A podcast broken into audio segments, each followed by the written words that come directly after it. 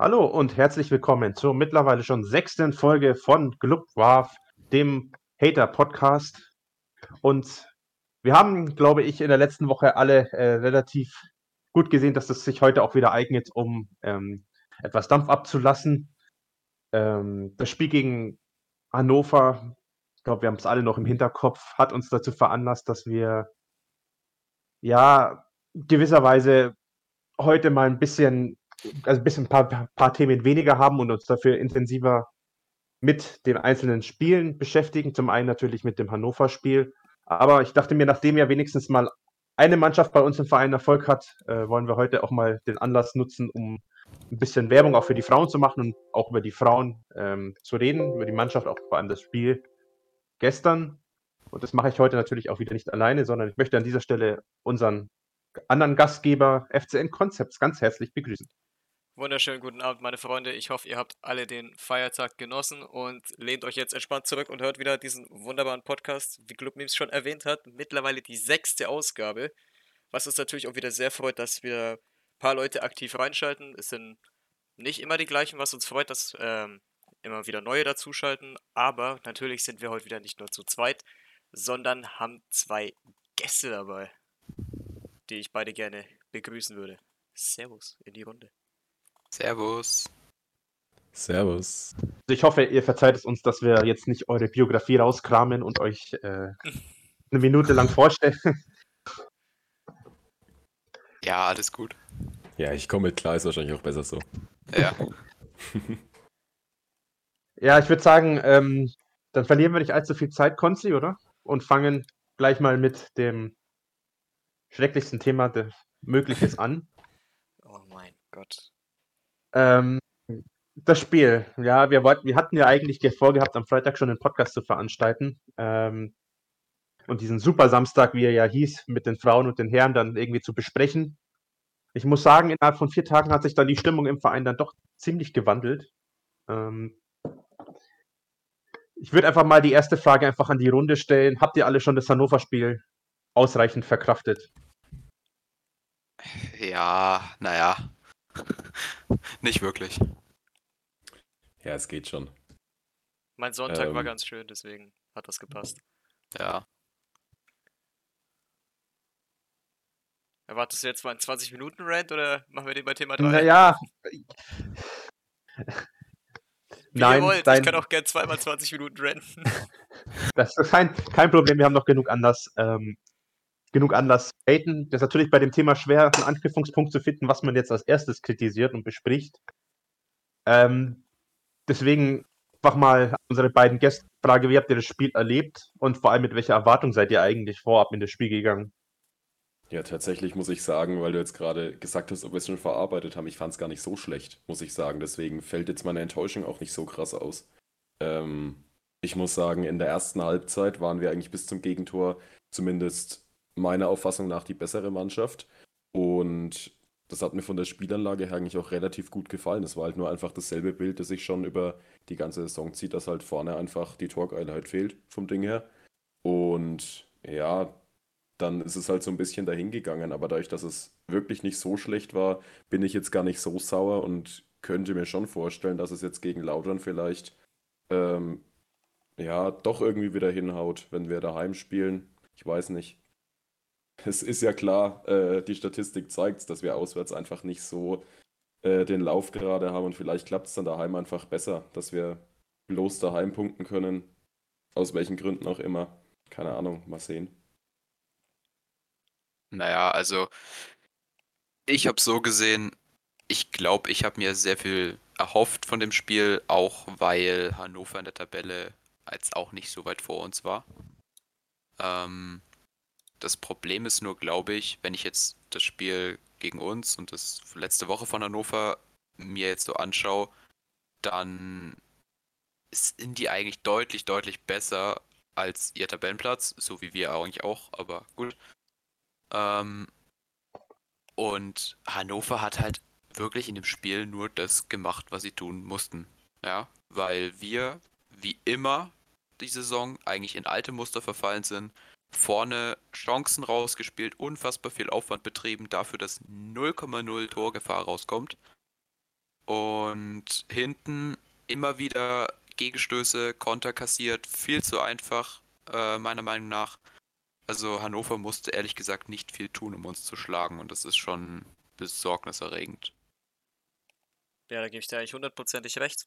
Ich finde ehrlich gesagt auch, dass wir uns irgendwo auch selber geschlagen haben, weil ich der Auffassung bin, wir müssten zur Halbzeit locker 2-0, vielleicht sogar 3-0 führen. Das kommt darauf an, wie sich ein Felix Lohkemper da vorne anstellt. Ich sag von denen, keine Ahnung, was hat er für Chancen in der ersten Halbzeit gehabt. Ich finde, der Kopfball musst du wenigstens aufs Tor bringen, ob er dann reingeht. Ja. Schwierig ja, ist halt die Sache am Keeper aber mindestens eine oder zwei von den Aktionen in der ersten Halbzeit, die müssen mit einem Torerfolg enden. Dafür ist man Stürmer, dafür, dass man Tore macht. Da bringt es dir nichts, wenn du mal vorm Tor auf, nur auftauchst.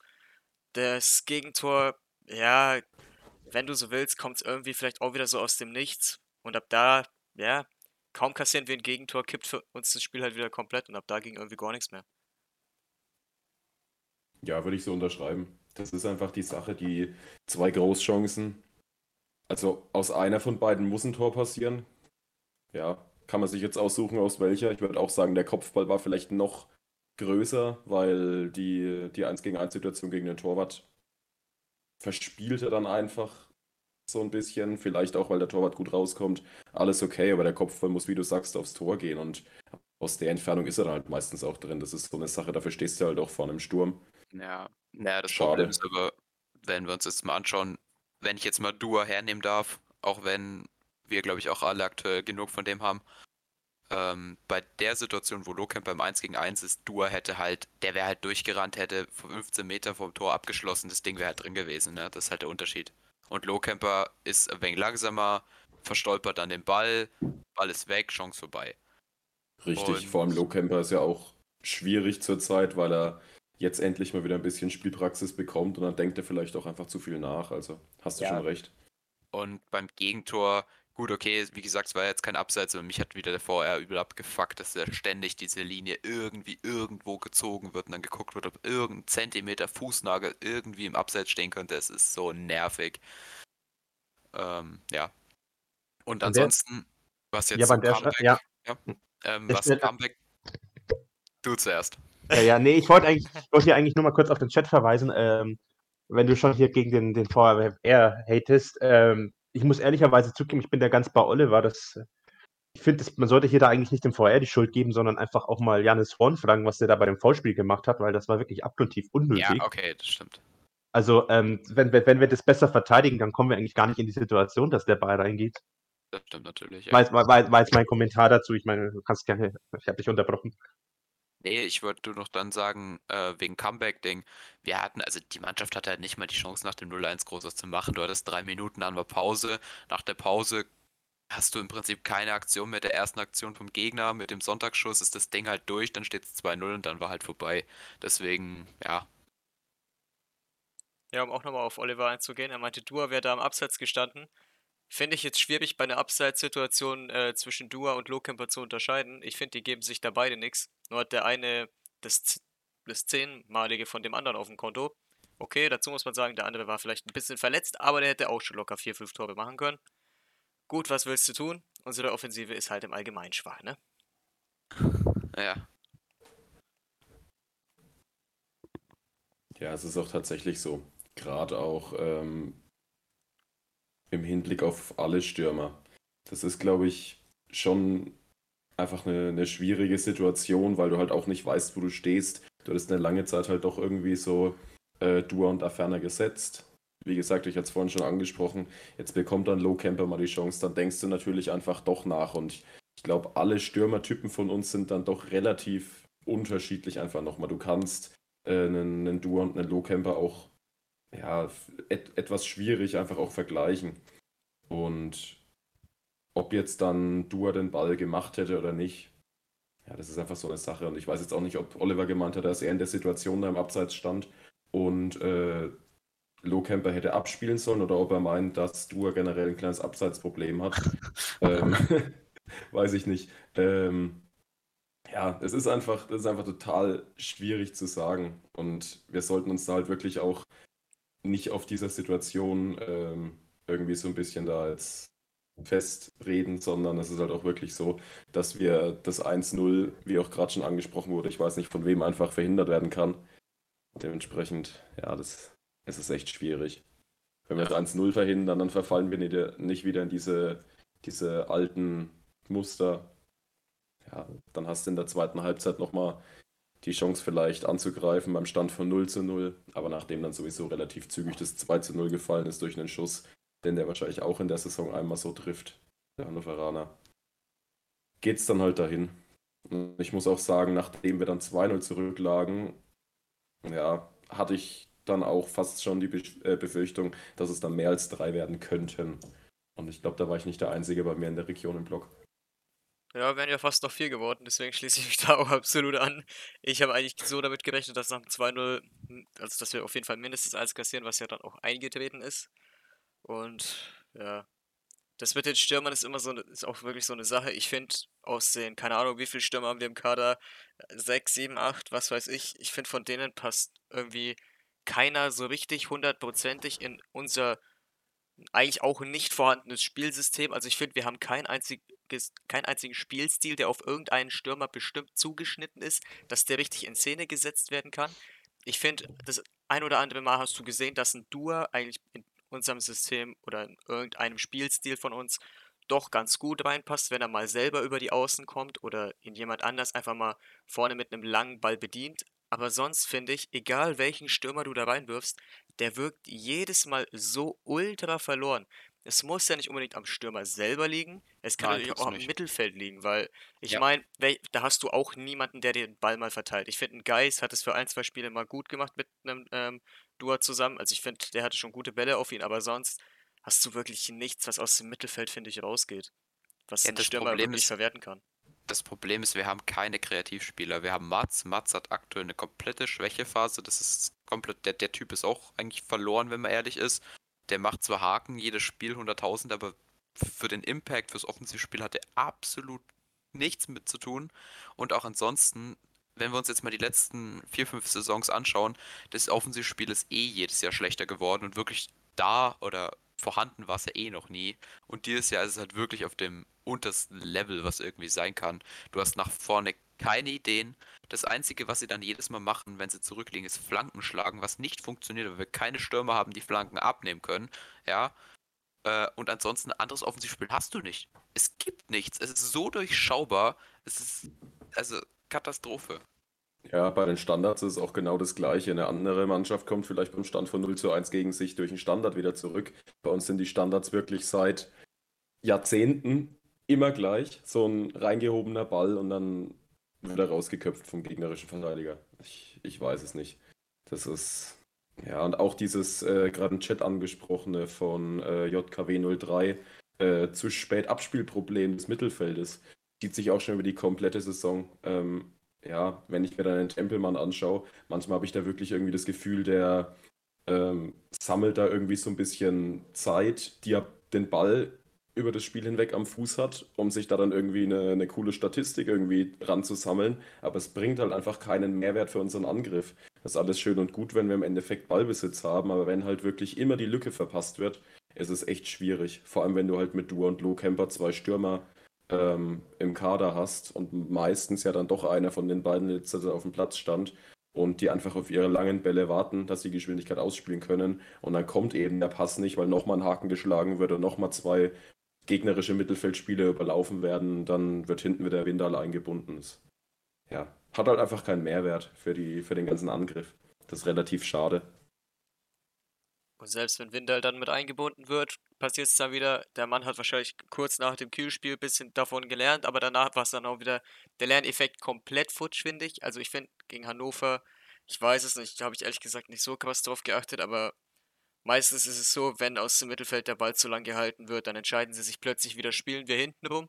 Und dann landet der Ball wieder bei einem Windal und dann kannst du wieder die Sekunden zählen. Dann bist du wahrscheinlich wieder bei 10, 15 Sekunden gefühlt bei dem Kerl, wo er den Ball am Fuß hat. Und dann ist, dann hat sich der Gegner schon wieder formiert und dann ist eh wieder alles für den Arsch. Also ich finde, wir haben überhaupt gar keine Lust irgendwie zu kontern und irgendwie auch nicht die Fähigkeit dazu. Also mittlerweile bin ich zu dem Schluss gekommen, vielleicht zwei, drei, aber auf gar keinen Fall mehr als fünf oder so sind in diesem Kader das Niveau für eine gute Zweitligamannschaft. Das, meine, Dame, das, meine Damen und Herren, war wieder der äh, Hatest Podcast gegenüber Peter Winder. Ich habe nur darauf gewartet. Du, ein bisschen was musst du immer rausgebracht.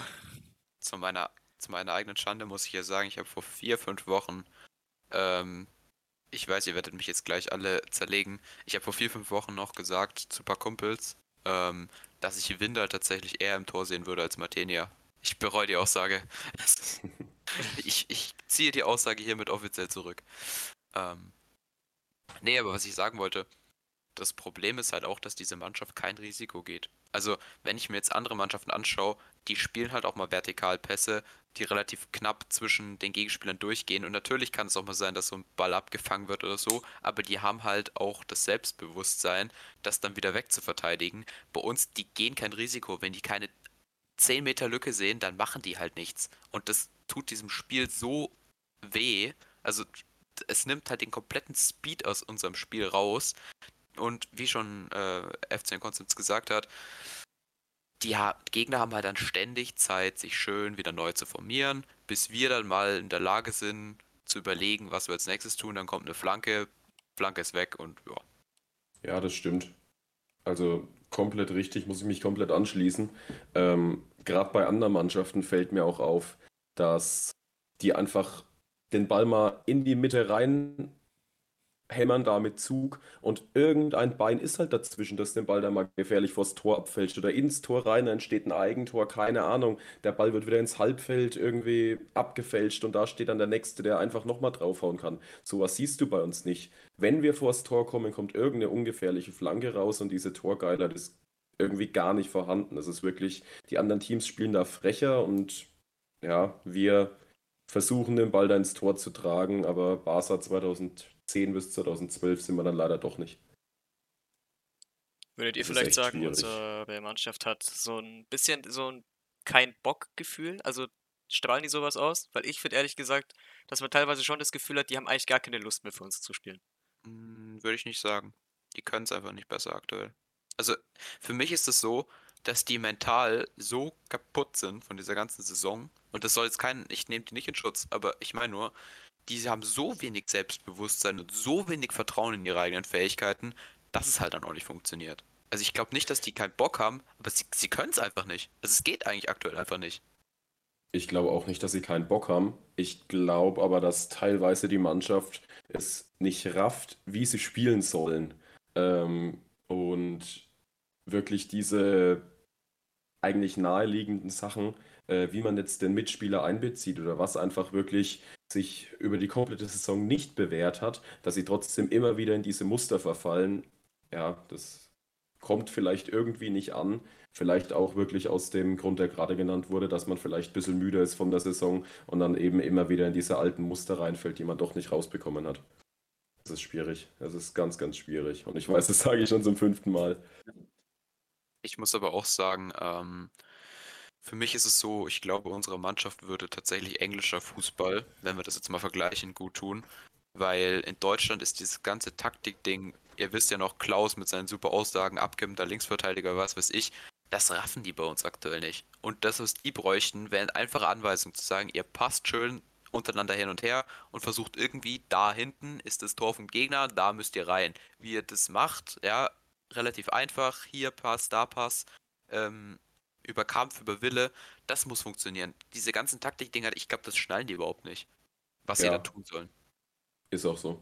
Also wirklich, genau das ist das, was ich gemeint hatte. Ja. Das schnallen die wirklich nicht. Diese, diese tieftaktischen Anweisungen, da tun sie sich einfach wirklich zu schwer, das Ganze umzusetzen. Und irgendwann muss ich das als Trainer vielleicht dann auch erkennen, dass ich da nicht weiterkomme. Und dann sage ich einfach, pass auf, du, wenn den Ball hast, zwei Kontakte, dann geht der Ball zum nächsten Mitspieler. Zwei Kontakte, dann geht der Ball vor auf den Dua. Der ist schneller als 95% der Spieler in der Liga, vielleicht sogar 99 oder 100% und dann haut er das Ding halt mal rein. Ab und zu klappt es doch. Ich weiß nicht, was das für ein Spiel war. Ich bilde mir ein Paderborn, das letzte Paderborn. Spiel der Hinrunde, wo einfach der lange Ball kommt, Dua den drüber lupft. Warum nicht öfter? Ich habe diesen Spielzug, der perfekt geklappt hat, einmal nur in dieser Saison gesehen und der war so easy. Einfach den Ball zu Geis, im zweiten Kontakt vor und drin war er. Schade. Sandhausen, gegen Sandhausen vor ein paar Wochen ähm, in der Rückrunde. Ich meine, das war auch ein beschissenes Spiel, aber es war ja auch am Ende. Es gab einen langen Ball, Dur hat sich schön durchgesetzt gegen den anderen. Der andere ist halt hingegangen, hat ihn gefoult. Elf Meter haben sie auch gewonnen, aber das war genau das gleiche Prinzip. Es kam ein langer Ball und der hat gereicht. Mhm. Richtig. Ja, im Chat wird schon angesprochen, Clubmemes redet ein bisschen zu wenig. Willst du dich mal ein bisschen zu der Thematik äußern? Wie siehst denn du das? Spielstil? Wie sieht's da Äh, aus? Ich glaube, wenn wir, wenn wir da äh, anfangen, dann werden wir heute nicht mehr zu Ende, kommen. Aber ich glaube, es wurde vorhin mal angesprochen, ein Thema, das fand ich auch ziemlich interessant und das wurde auch im Chat angesprochen, über das ich gerne noch reden würde. Und zwar war das das Thema Standardsituationen. Ähm, da geistert ja jetzt auch eine gewisse Zahl von nicht, also Ecken, die gewisserweise nicht zum Tor geführt haben. Ähm, so eine, auf den sozialen Medien herum. Ähm, was denkt ihr, warum sind wir eigentlich so dermaßen scheiße? Also das ist ja mittlerweile schon, es ist ja nicht mehr mehr so, dass ich sage, es ist halt einfach Unglück oder es ist einfach Pech. Aber ich, ich weiß nicht, man hat jetzt gegen, gegen Hannover ja auch gesehen, dass man in der Hinsicht was Neues machen wollte, indem man irgendwie in den ersten Minuten bei den, ich weiß gar nicht, wie viele Ecken wir hatten, irgendwie einen Mann an die, an die Eckfahne geholt hat und trotzdem ist nichts dabei rausgekommen. Also die Idee gut. Nur das Ding ist, die haben es schlecht zu Ende gespielt. Es hat ja äh, Mats und ähm, Brown äh, waren ja an der Eckfahne und ich glaube Horn oder so war ja dann noch ein bisschen im, im Halbraum, vorm Strafraum dann. Und die haben sie ab und zu immer hingekriegt, dass sie dann Horn gefunden haben. Und ich hätte mir halt gewünscht, äh, gewünscht, äh, gewünscht, weißt du ich, ähm, dass der einfach abzieht. Ich meine, die hatten dann, der hat relativ viel Platz. Die Hannoveraner waren alle in ihrem eigenen Strafraum. Der hatte genug Zeit, sich den Ball schön hinzulegen. Aber dann stell doch nicht ein Horn dahin, sondern von mir aus, was ist ich? Wer kann aktuell bei uns gut schießen? Ein Geis, ein Brown, Brown hat es gegen Düsseldorf Brown. gezeigt, der kann das. Brown. Ja, genau. Brown. Irgendwer- Steht auch schon im Chat, Brown. der dann wirklich genau aus der Position dann einfach mal volle Kanne draufhaut. Und wenn wir dann Richtig. 10, 10, 15 Chancen haben, ich glaube, die hatten wir gegen Hannover, ja, irgendeiner wird ja dann vielleicht doch mal gefährlich kommen. Und wenn der dann reingeht, dann hast du halt so auch eine Möglichkeit. Aber diese normalen Standardecken, Flanke rein, funktioniert nicht. Ich weiß nicht warum. Ich weiß nicht, woran es liegt, aber es, es geht nicht. Ich weiß nicht. Also, Ja, es genau richtig, was du sagst. Und wenn man sich die anderen Teams der zweiten Liga mal anschaut, da ist es wirklich so, die spielen auch vielleicht mal eine kurze Ecke, spielen da mal ein bisschen rum, da wird mal draufgezogen, einfach flach aufs Tor und irgendwohin wird der Ball schon abgefälscht und da muss dann halt einer stehen. ja, genau. Ich habe einfach das Gefühl, die trauen sich auch einfach nicht mal, wie eben diese neue Eckentaktik da ähm, bisschen aussieht, einfach mal aus der zweiten Reihe auch zu schießen. Ich sehe da keinerlei Mut, Ja. irgendwie einfach mal den Ball aufs Tor zu kloppen. Und Brown hat es gegen Düsseldorf gefühlt das erste Mal die Saison gezeigt, dass es auch mal mit einem Torerfolg enden kann. Aber der Rest, ich sehe auch bei Ecken einfach nie das Potenzial, dass da was draus werden kann. D- Mhm. Dieses kurz Weggespiele da von der Ecke kann funktionieren, aber ich fand eigentlich diese Taktik, wo die, ich glaube, sogar flach auf einen kurzen Pfosten gespielt haben, eigentlich gar nicht schlecht, weil es wurde schon zwei, dreimal gefährlich. Öfter wurde es auch gefühlt auch nicht mehr ausgeführt, was weiß ich wieso.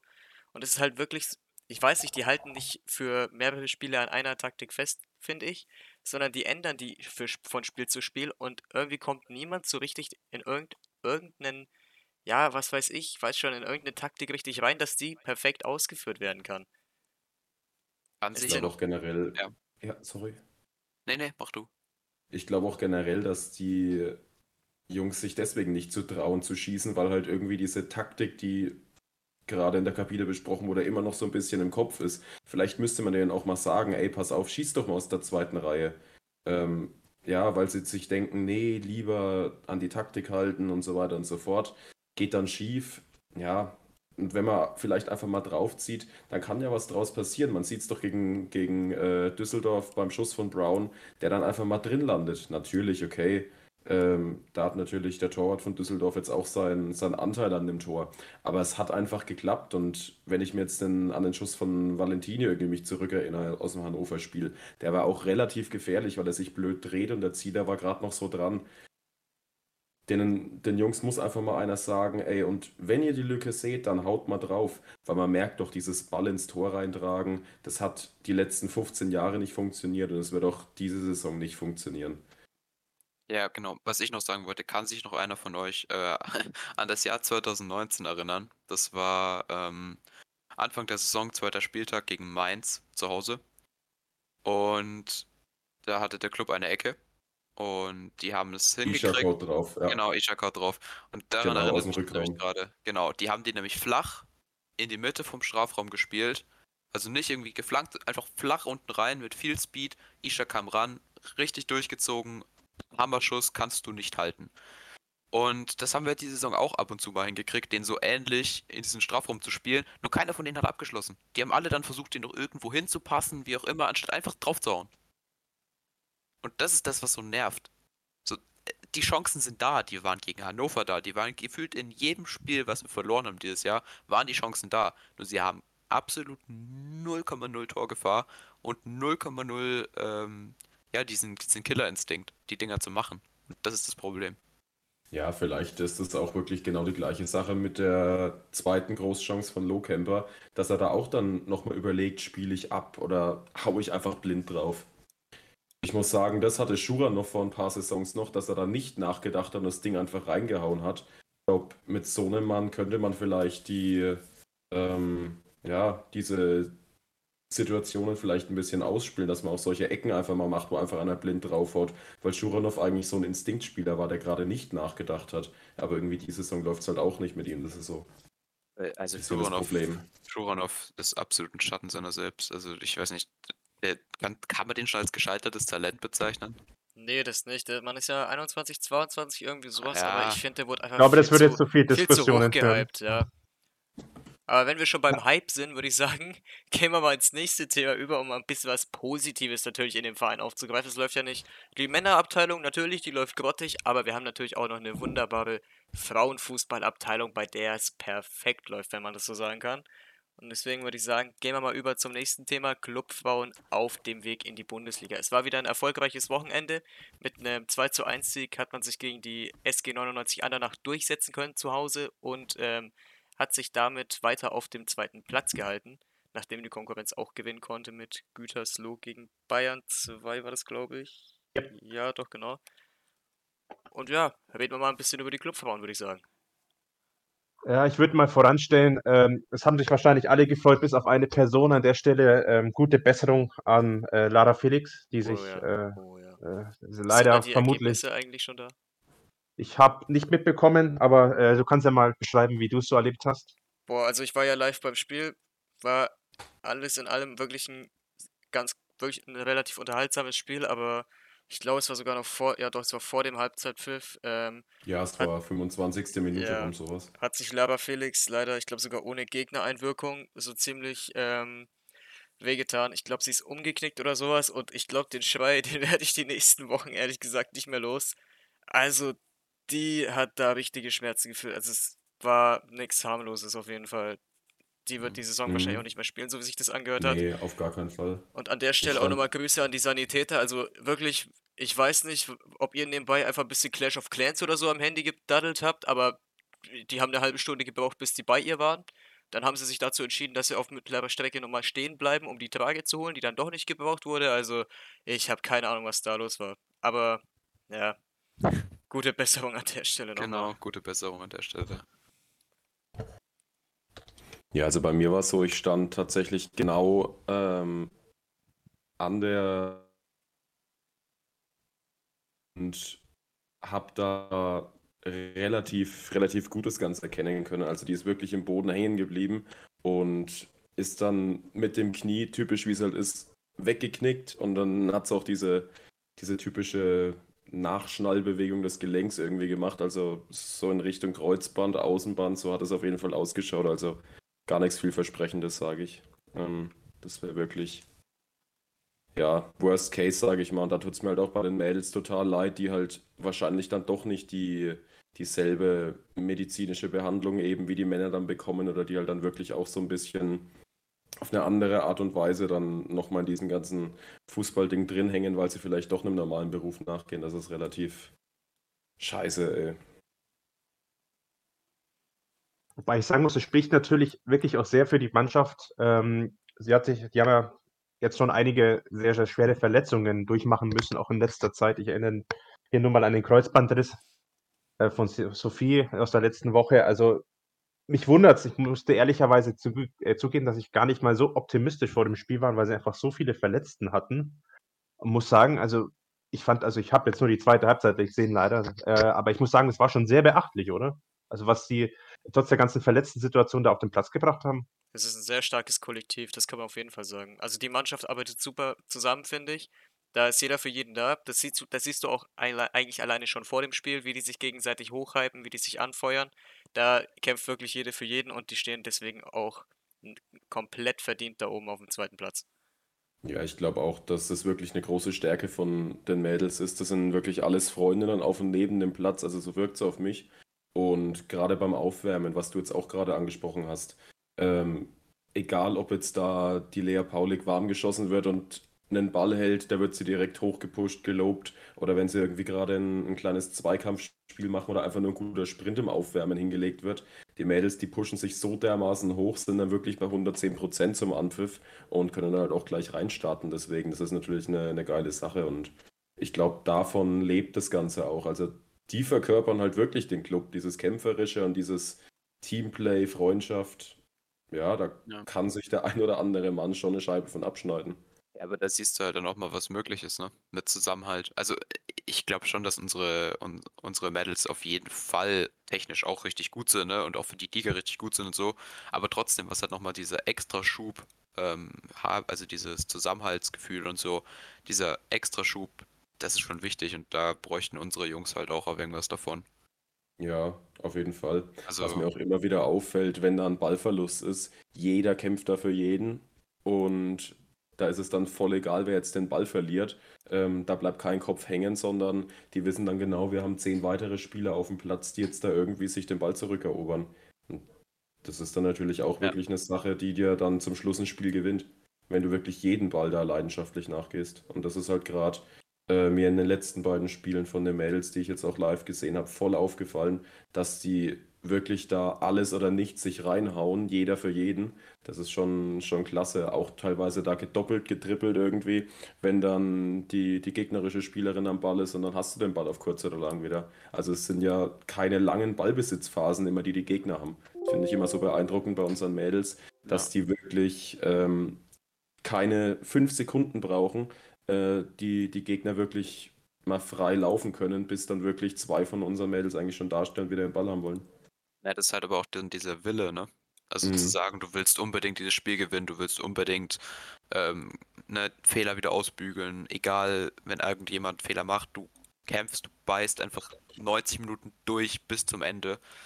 Und keine Ahnung, ich will jetzt nicht auf die Männer kurz zurückkommen, aber das, derjenige, der das am ehesten noch verkörpert hat oder ziemlich verkörpert hat, die letzten Saisons, war einfach Tom Kraus.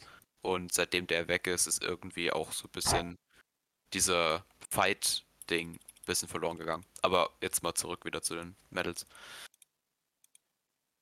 Also ich muss ja sagen, äh, was mich besonders beeindruckt hat, ähm, die haben sich jetzt äh, leider doch ziemlich unglücklich das 2-1 gefangen. Also ich glaube, sagen wir es mal so, es war doch irgendwie vermeidbar.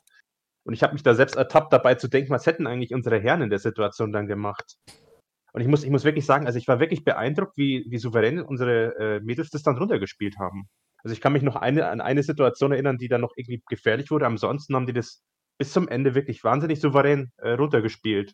Das hat mich sehr beeindruckt. Ja, ich finde ja. bis auf den Anschlusstreffer eigentlich Anderlach komplett ohne Chance. Also ich ja, kann gut, mich an am, nicht viele Chancen Am Anfang erinnern. die Chance halt, ja, das äh, wo sich Lea Paulik dann danach sonst... behandeln lassen musste, aber ja. das war's dann auch. Also stimme ich dir voll zu. Es war wirklich äh, auch nach dem Anschlusstreffer von Andernach nie irgendwie die Situation, äh, die mir ein Gefühl vermittelt hat, oh, jetzt wird es nochmal eng in dem Spiel, sondern ich habe die ganze Zeit das Gefühl gehabt, okay, ähm, es steht ja nur noch 2 zu 1, aber die Mädels gewinnen das Ding und haben es unter Kontrolle. Also echt top. Und abgesehen von äh, dieser Chance am Anfang, die Lea Paulik wirklich super hält und da auch dann noch richtig schön an mitbekommt und ein, zwei gefährlichen Flanken, die dann aber auch direkt rausgefaustet werden konnten und die dann auch danach direkt geklärt wurden, war da ja gar nichts von Andernach. Also wirklich, wir hatten es super unter Kontrolle, es war klasse. Jetzt mal kurz abseits vom Thema. Im Chat wird gefragt, wer eigentlich unsere Gäste sind. Wenn ich nicht komplett daneben grätsch, sind das zwei aus der Community, habe ich recht? Ja. Richtig. Und das ist auch nochmal der Aufruf an euch. Wenn ihr Bock habt, mit uns ein bisschen über den FCN zu quatschen, ein bisschen abzuhaten, dies, das, meldet euch. Wir rufen eigentlich meistens, bevor wir eine neue Folge aufnehmen, beziehungsweise live gehen, rufen wir auf in unseren Stories, beziehungsweise Club Memes macht es meistens. Ähm, wer dabei sein möchte. Also schaut ein bisschen auf Insta in die Stories rein. Vielleicht seht ihr dann nächstes Mal hier am Start. Ja, schauen wir mal. Wir freuen uns immer, wenn je, jemand äh, zusagt. Dann hocken wir hier nicht so alleine rum. Und ja. Was gibt es sonst noch so zu, den- zu den Frauen zu Ja. sagen? Glob-Memes. um dich mal Nein, weiter das- mit einzubeziehen. Finde, ich, ich war einfach, muss ich ehrlicherweise sagen, ich war gestern echt glücklich, weil ich es einfach nicht gewohnt bin, dass ich eine Mannschaft sehe, die einfach ein, eine Führung einfach souverän runterspielt. Gut, es gab vielleicht die eine oder andere Situation, über die man sich dann noch bei, über die, über die Schiedsrichterin aufregen konnte, Oh ja, Äh, oh ja. die ja anscheinend äh, äh, irgendwie abseits äh, abhängig ist. Aber ansonsten muss ich sagen, mich hat es wirklich begeistert. Also wir haben eine wahnsinnig sympathische. Ich, also ich höre mich gerade hier selber, ich hätte das auch. Äh, weiß nicht, jemand ich von euch, nicht, äh, bei wem das ist, ehrlich gesagt. Also wenn ihr nebenbei das noch am Computer oder so laufen lässt, dann könnt ihr vielleicht den Ding ausmachen, den Ton, weil sonst höre ich mich hier doppelt. Okay. Ich glaube, jetzt ist es wieder.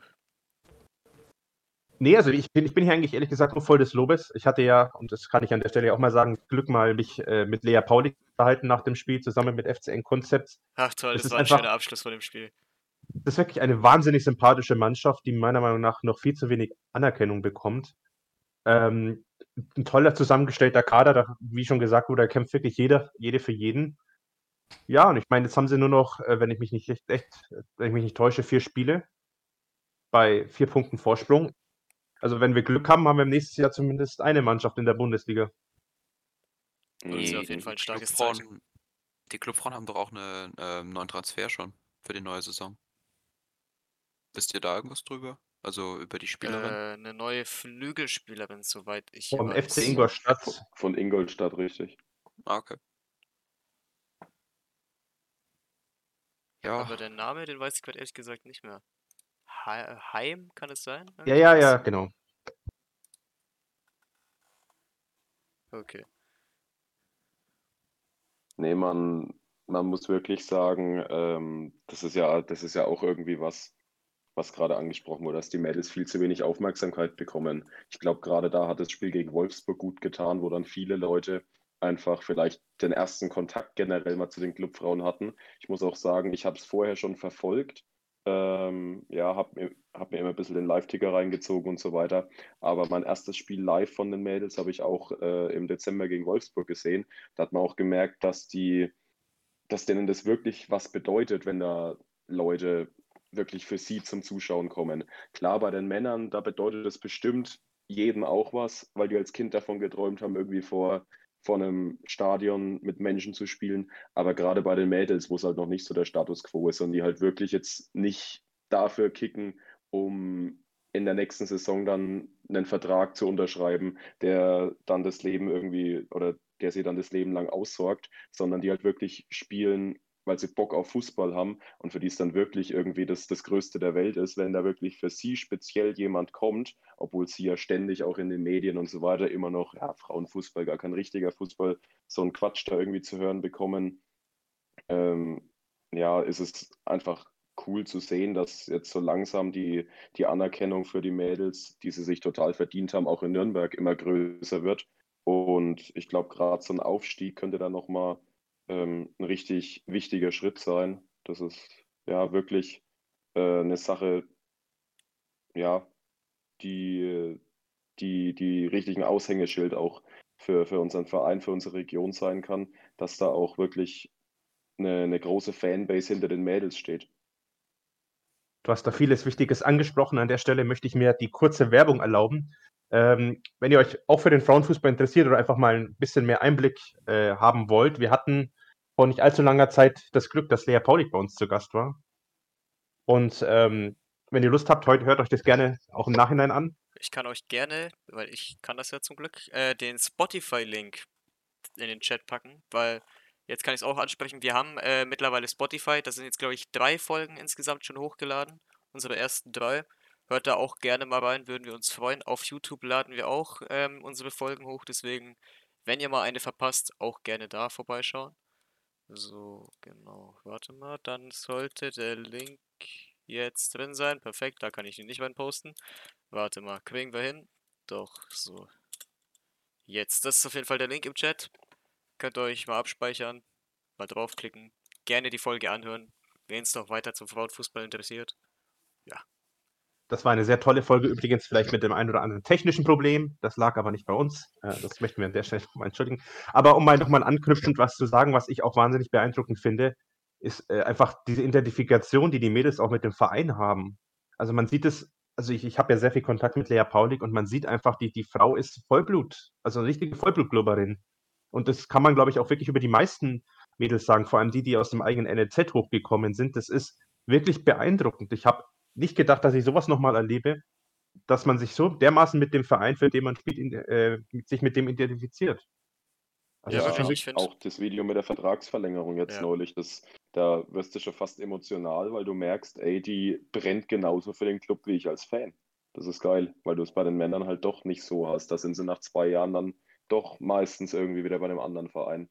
Ja, das ist halt das Problem mit dem modernen Fußball und dem ganzen. Genau. Und gerade Lea Paulik steht natürlich auch für die Entwicklung ähm, von 0 auf 100 hier beim Club, die halt wirklich, wie auch da in diesem Video angesprochen wurde, diesen ganzen Weg begleitet hat, den Frauenfußball beim Club gegangen ist. Und das ist echt super. Ja, ich finde eh, dass der Frauenfußball vor allem bei uns im Verein generell einen sehr, sehr großen äh, Schritt gemacht hat in die absolut richtige Richtung. Und ja, vor allem dann der Aufstieg in die Bundesliga wäre natürlich ähm, vorübergehend wirklich ein, ähm, wirklich die Kirsche auf der Torte. Ich finde es wirklich sehr, sehr geil, was da zurzeit abgeht. Und ähm, ich glaube, Monem war es, das mit dem ähm, modernen Fußball angesprochen hat. Ich finde, gerade das macht auch nochmal so den Charme für den Frauenfußball aus, weil die spielen da nicht wegen dem Geld, die spielen, vor allem, ich finde, das merkst du vor allem beim FCN. Ich glaube, da gibt es keine, wo du nicht sagen kannst, die spielen da wirklich, weil die den Verein so cool finden. Also ich finde, du merkst bei Ja. jeder, die hat richtig Bock für den Verein zu kicken. Und die haben auch Ja, richtig Bock mit so. dieser Mannschaft zusammenzuspielen. Ich glaube, was vielleicht für die Mädels auch wirklich nochmal so ein, ähm, so eine, so ein krasses Event war, war vielleicht auch die, die, die Jahreshauptversammlung im letzten Jahr, wo die Mädels dann auch in den, äh, in den Verein wirklich offiziell mit aufgenommen wurden, weil sie dann auch gemerkt haben, ey, beim Club, das ist ja, das ist ja wirklich eine richtig geile Sache. Das lohnt sich richtig für diesen Verein zu spielen, weil da geht was und die Entwicklung ist natürlich auch total richtig, weil es bringt nichts, da irgendwie ein Leitbild zu veröffentlichen, das Ganze dann nicht zu leben und dass dann natürlich auch 100 Prozent der Mitglieder bei der Jahreshauptversammlung dann auch für diese ähm, Aufnahme der Frauenmannschaft gestimmt haben, ist natürlich auch, wie du gerade sagst, einfach aus Vereinssicht auch eine wahnsinnig gute, richtige Entwicklung. Ja, aber das, das, da sieht man ja jetzt eigentlich auch nochmal an den Frauen jetzt am besten Beispiel, ähm, was für eine Wirkung dieser Verein hat und wie wichtig dieser Verein auch für die ganze Region ist. Und wenn ich ehrlich bin, manchmal muss man fast schon sagen, es ist echt schade, dass der ganze Verein so abhängig von unseren Männern ist im Fußball, weil die haben so viele coole Projekte, jetzt mal ne, Frauenfußball, ähm, ganz viele andere Sportarten, die angeboten werden und so. Ich meine, dieser Verein ist ja riesen, riesengroß. Und es ist aber halt immer das Problem, wenn die Männerabteilung im Fußball nicht gut performt, dann leidet im Prinzip der komplette Verein darunter und das ist eigentlich echt schade. Ja, das stimmt. Das ist wirklich äh, so eine Sache, weil halt die Lizenzspielerabteilung dann doch halt das Geld erwirtschaftet.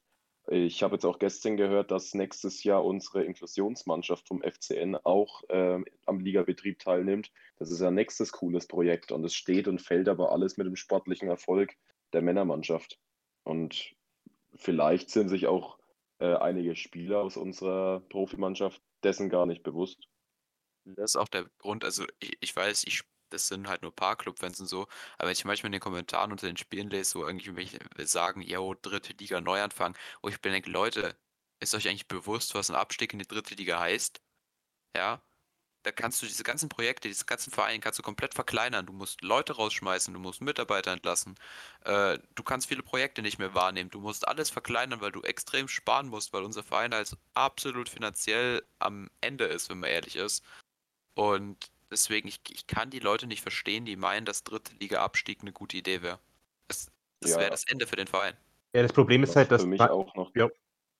Was für mich auch noch damit reinspielt, ist natürlich, dass in der dritten Liga sicherlich viele Sponsoren abspringen würden und du überhaupt gar nicht weißt, in welcher Situation du in der dritten Liga rauskommst oder vielleicht sogar in die vierte Liga musst. Ich denke, das wäre jetzt schon relativ äh, ein Horrorszenario, das vermutlich auch nicht eintreten würde. Aber allein wenn die Sponsoren da wegfallen, nimmt die Strahlkraft des Vereins ab und diese ganzen Projekte, die da vor allem auf sozialer Ebene eben jetzt in letzter Zeit wirklich super Anklang finden in der Club-Community und auch generell in der Region, ähm, ja, die muss man einfach zurückschrauben, wie gerade schon angesprochen wurde, weil die Mittel eben voll wieder in die Lizenzspielerabteilung ähm, geworfen werden müssen. Und das wäre schon ein richtig, richtig großer Verlust. So, Ja, Club ähm, ist jetzt richtig unterbrochen, Ja, ich wollte ich. sagen, Club ist Sorry. noch, dann gehe ich mal kurz auf den Chat ein. Ähm, ja, also ich, ich man muss, äh, äh, sagen wir es mal so, ähm, ich glaube, viele Clubfans sind sich gar nicht darüber im Klaren, wie unsere finanzielle Lage gerade ist. Ähm, wir sind auch in der zweiten Liga äh, aktuell wirklich. Ja, ich, es ist einfach erschreckend. Ja, ich meine, jeder, der auf der letzten Jahresversammlung war, der hat ja die Zahlen gesehen. Es ist einfach aktuell wirklich äh, eine ganz, ganz schwere Zeit und ich glaube nicht, dass wir, wenn wir absteigen, ähm, dass wir so schnell wieder hochkommen. Also da bin ich, das ist meine feste Überzeugung. Ähm, ich befürchte, dass es uns dann so gehen wird wie Kaiserslautern oder 1860 oder Duisburg im besten Fall, dann irgendwie dritte Liga. Aber wir wollen jetzt hier mal keine Horrorszenarien an die Wand malen. Ähm, ich glaube, wir sind etwas vom Thema abgedriftet, weil wir eigentlich beim Thema Ja. Frauen waren. Ähm, Ja, Frauenfußball. Wann Ich, ähm, warte, darf ich kurz? Damit, wir, Ja, damit ich das schon abgehakt habe. Ähm, weil sich im Chat schon beschwert wurde, dass wir mal auf äh, Fragen eingehen sollen. Und dann stellt doch welche. ja, genau. Und das ist der springende Punkt. Ich freue mich immer, oder wir freuen uns immer, wenn ihr Fragen stellt, aber die Fragen sollten auch bitte wirklich was mit dem FCN und dem aktuellen Thema zu tun haben und nicht irgendwelche Fragen, was ja eigentlich ein kompletter Scheiß ist, wenn ich, die, also nichts mir nicht übel, ne, aber wenn ich die Frage lese, wieso sind beim Frauenfußball keine Männer wegen Gleichberechtigung und so, also Jungs, merk, merkt ihr, glaube ich, selber, was das für eine, was das für Fragen sind und auf sowas gehen wir halt einfach nicht ein und reden darüber. Also, damit wir das nochmal ähm, angesprochen haben, wenn Fragen, dann wirklich bitte konstruktive, ernst gemeinte Fragen, die auch sich gut ins Thema einbinden lassen, aber sowas einfach sein lassen. Das hilft uns nicht weiter, es hilft euch nicht weiter, es macht den, es macht den Podcast nicht attraktiver oder interessanter. Da, Das, nur, nur das war jetzt der gesagt. FCN-Konzepts-Hate des Tages. Nee, nach das dem Peter Real Hate das vorhin. Real Talk. Ähm, ich möchte noch mal kurz, einfach ganz kurz abschließend zu dem Thema Identifikation reingehen. Ich weiß nicht, wer, wer vorhin von euch das angesprochen hat, ähm, aber ich finde auch, dass die, äh, die Identifikation, also ich, ich, ja, ich weiß nicht, wie ich es formulieren soll. Also man, man merkt bei den Frauen wirklich, dass sie bei der Sache sind, komplett und hinter dem stehen, was im Verein geht. Das, das bin ich mir manchmal bei den Herren tatsächlich nicht sicher. Das, ich erinnere mich an die Szene zurück. Wir hatten ja vorhin gesprochen, was passiert eigentlich, wenn wir absteigen. Ich erinnere mich einfach nur mal an, an äh, Michael Wiesinger zurück, wie er sich dann nach der Relegation vor die Kamera stellt und erstmal äh, losweint, wie wichtig das eigentlich für die Mitarbeiter des Vereins ist und wie viele Leute eigentlich hätten entlassen werden müssen, wenn wir das nicht schaffen. Ähm, da muss ich sagen, bin ich wirklich froh, dass wir so eine professionell geführte Frauenabteilung haben. Ähm, bei, bei den Herren habe ich manchmal echt, nicht nur bei den Fans, sondern auch bei den Spielern teilweise nicht das Gefühl, dass die so wirklich wissen, was jetzt hier eigentlich die Konsequenzen wären, wenn das Ganze jetzt hier noch schief geht in der Saison. Ich glaube tatsächlich, dass das auch ein großes Problem ist, weswegen sich vielleicht die Herren dann doch ab und zu mal auf ihrer privilegierten Situation ausruhen, weil in ihrer Bubble das gar nicht angesprochen wird, ähm, dass sie wirklich nicht nur für sich spielen und für den eigenen Geldbeutel, äh, sondern für den ganzen Verein. Also da kommt es mir teilweise wirklich schon so vor. Zum Glück beim Club nicht ganz so extrem, aber bei manchen richtigen Vollprofis, äh, die kicken da so ein bisschen in ihrem Trott daher, ne? Dann steigen sie danach in ihr Sportauto, fahren heim irgendwie zur Modelfreundin und sagen sich dann abends beim Einschlafen, was sie eigentlich für geile Typen sind, steigen am Ende von der Saison ab, wechseln weg, unterschreiben den nächsten Vertrag für Hunderttausende oder Millionen. Und was passiert mit der Frau vom Ticketsender? Was passiert mit dem Mann in der Geschäftsstelle? Ja, das, Ja. ist ja auch das Problem. Also, wenn wir jetzt in unserem Beispiel nehmen, wenn der Club in die dritte Liga absteigt, keiner von denen hat einen Vertrag für die dritte Liga, die gehen halt alle einfach. Die suchen sich einen anderen Verein in der zweiten Liga, vielleicht nimmt die sogar Erstligist, siehe Kilian Fischer, bestes Beispiel. Ja, und dann, ja, ist halt weg. Wird halt der nächste, das nächste Wappen geküsst, ja, wird der nächste Verein irgendwie ein wenig supportet und so. Das ist halt das Problem. Andererseits kann man natürlich auch wieder jetzt argumentieren, bei den Frauen, ähm, die machen das ja wirklich, weil sie Bock drauf haben und weil sie jetzt noch nicht, ne, ihnen sei es äh, gegönnt, also ihnen wäre es gegönnt, aber sie können jetzt noch nicht von dem Fußball leben, den sie machen. Das heißt, die haben irgendeinen Nebenjob und so. Das heißt, die haben, die können sich mehr auf dieses entspannte Ding fokussieren, ja. Ähm, das ist halt nicht in der Hauptjob. Und das ist auch noch nicht die Professionalität drin. Und ich glaube, das ist natürlich auch ein Ding, was mitspielt. Soll aber jetzt keine Entschuldigung dafür sein, dass unsere Männer sich jetzt langsam mal Aveng raffen sollten. Mhm. Aber gerade das, was du ansprichst, macht ja auch den Frauenfußball wiederum sympathisch, Ja. äh, weil er eben nicht so durch und durch kommerzialisiert ist. Das finde ich sehr schön. Ja, ja, auf jeden Fall. Also finde ich, finde ich auch gut. Genau. Stimme ich dir voll zu. Das ist einfach mal eine schöne Abwechslung der Frauenfußball aus dem modernen, kommerzialisierten Fußball rauszukommen. Einfach, ich finde auch nochmal ehrlichen Fußball zu sehen, wirklich mit Leuten, die gerne für den Verein spielen und nicht nur für die Kohle. Ja, allein diese Emotionen zu sehen, das ist was, ähm, was es wirklich ausmacht. Also bei mir war es jetzt äh, gestern, war gestern das Frauenspiel? Ja, gestern war das Frauenspiel, war für mich auch der Fall. Ich bin um halb sechs, glaube ich, ins Bett gegangen nach der Auswärtsfahrt Hannover und nach zweieinhalb Stunden Pennen bin ich wieder aufgestanden und bin nach Pfalze rausgefahren, weil ich mir halt gesagt habe, ey, erstens mal für die Mädels ist jeder Zuschauer, der da steht, wichtig, der bedeutet denen was, weil es eben für die nicht normal ist. Und zweitens auch diese, diese ehrlichen Emotionen für unseren Club ähm, zu sehen und nicht dieses Berater und Medientraining und Zeug, diese Emotionen, ähm, ja, die, die kennt man einfach mittlerweile, diese ehrlichen Emotionen, dass sie wirklich stolz sind, gerade für unseren FCN einen Sieg geholt zu haben, der gibt einem auch wirklich viel als nicht nur Fan von der Profimannschaft, sondern Fan von diesem Verein, ersten FC Nürnberg, muss ich sagen. Deswegen Ja. nehme ich das auch gerne in Kauf, da dann wirklich auch mal, ähm, wenn es jetzt vielleicht nicht hätte sein müssen, trotzdem mal Pfalznerweiher rauszufahren und da einfach die Mädels zu supporten. Ähm, was ich auch noch sagen wollte, also jetzt mal Frauenfußball im Allgemeinen. Ich muss sagen, letztes Jahr im Sommer, die Frauen-EM, ich war s- also seit langem nicht mehr so gehypt auf so ein internationales Turnier Ja, wirklich. wie auf diese EM. Ich habe jedes Spiel geguckt, ich war Ja, voll ich auch. dabei. Du hattest doch irgendwie das Gefühl, du kannst wieder so stolz auf die deutsche Nationalmannschaft sein, weil die haben sich halt wirklich reingeworfen in alles. Die haben gekämpft bis zum Schluss, bis zum Umfallen. Die haben alles investiert, um halt die Spiele zu gewinnen. Und wenn ich das jetzt vergleiche mit unseren, äh, mit unserer Männernationalmannschaft, ja, es ist ja ein Weltenunterschied.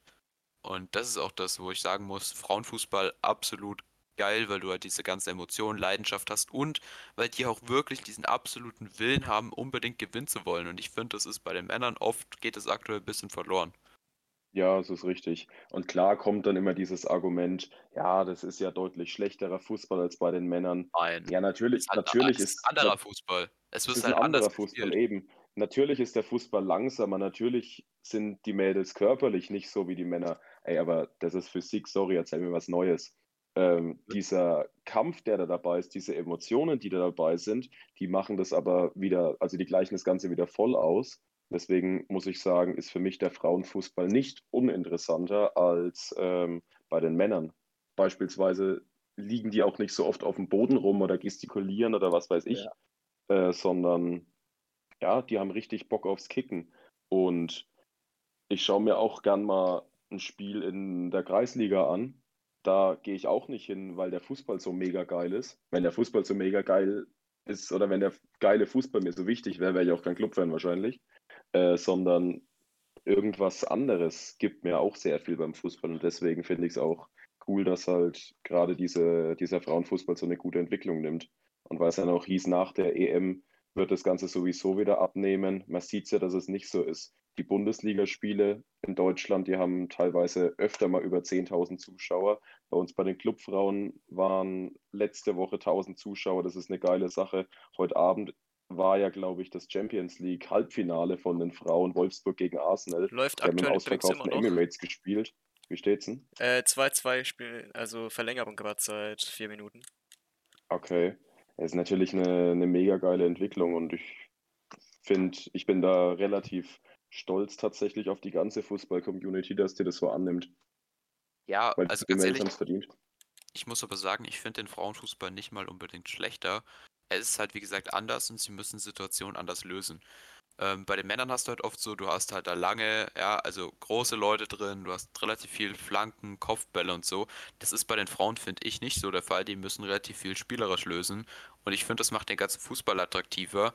Ähm, für mich ist es eher so, dass die halt viel mehr so dieses Barcelona Tiki-Taka spielen, weil es halt einfach besser, weil es einfach so besser funktioniert für sie. Aber ich finde, das macht den Fußball fast schneller und besser ähm, als bei den Männern, wo halt oft einfach auch lange Bälle nach vorne geschlagen werden.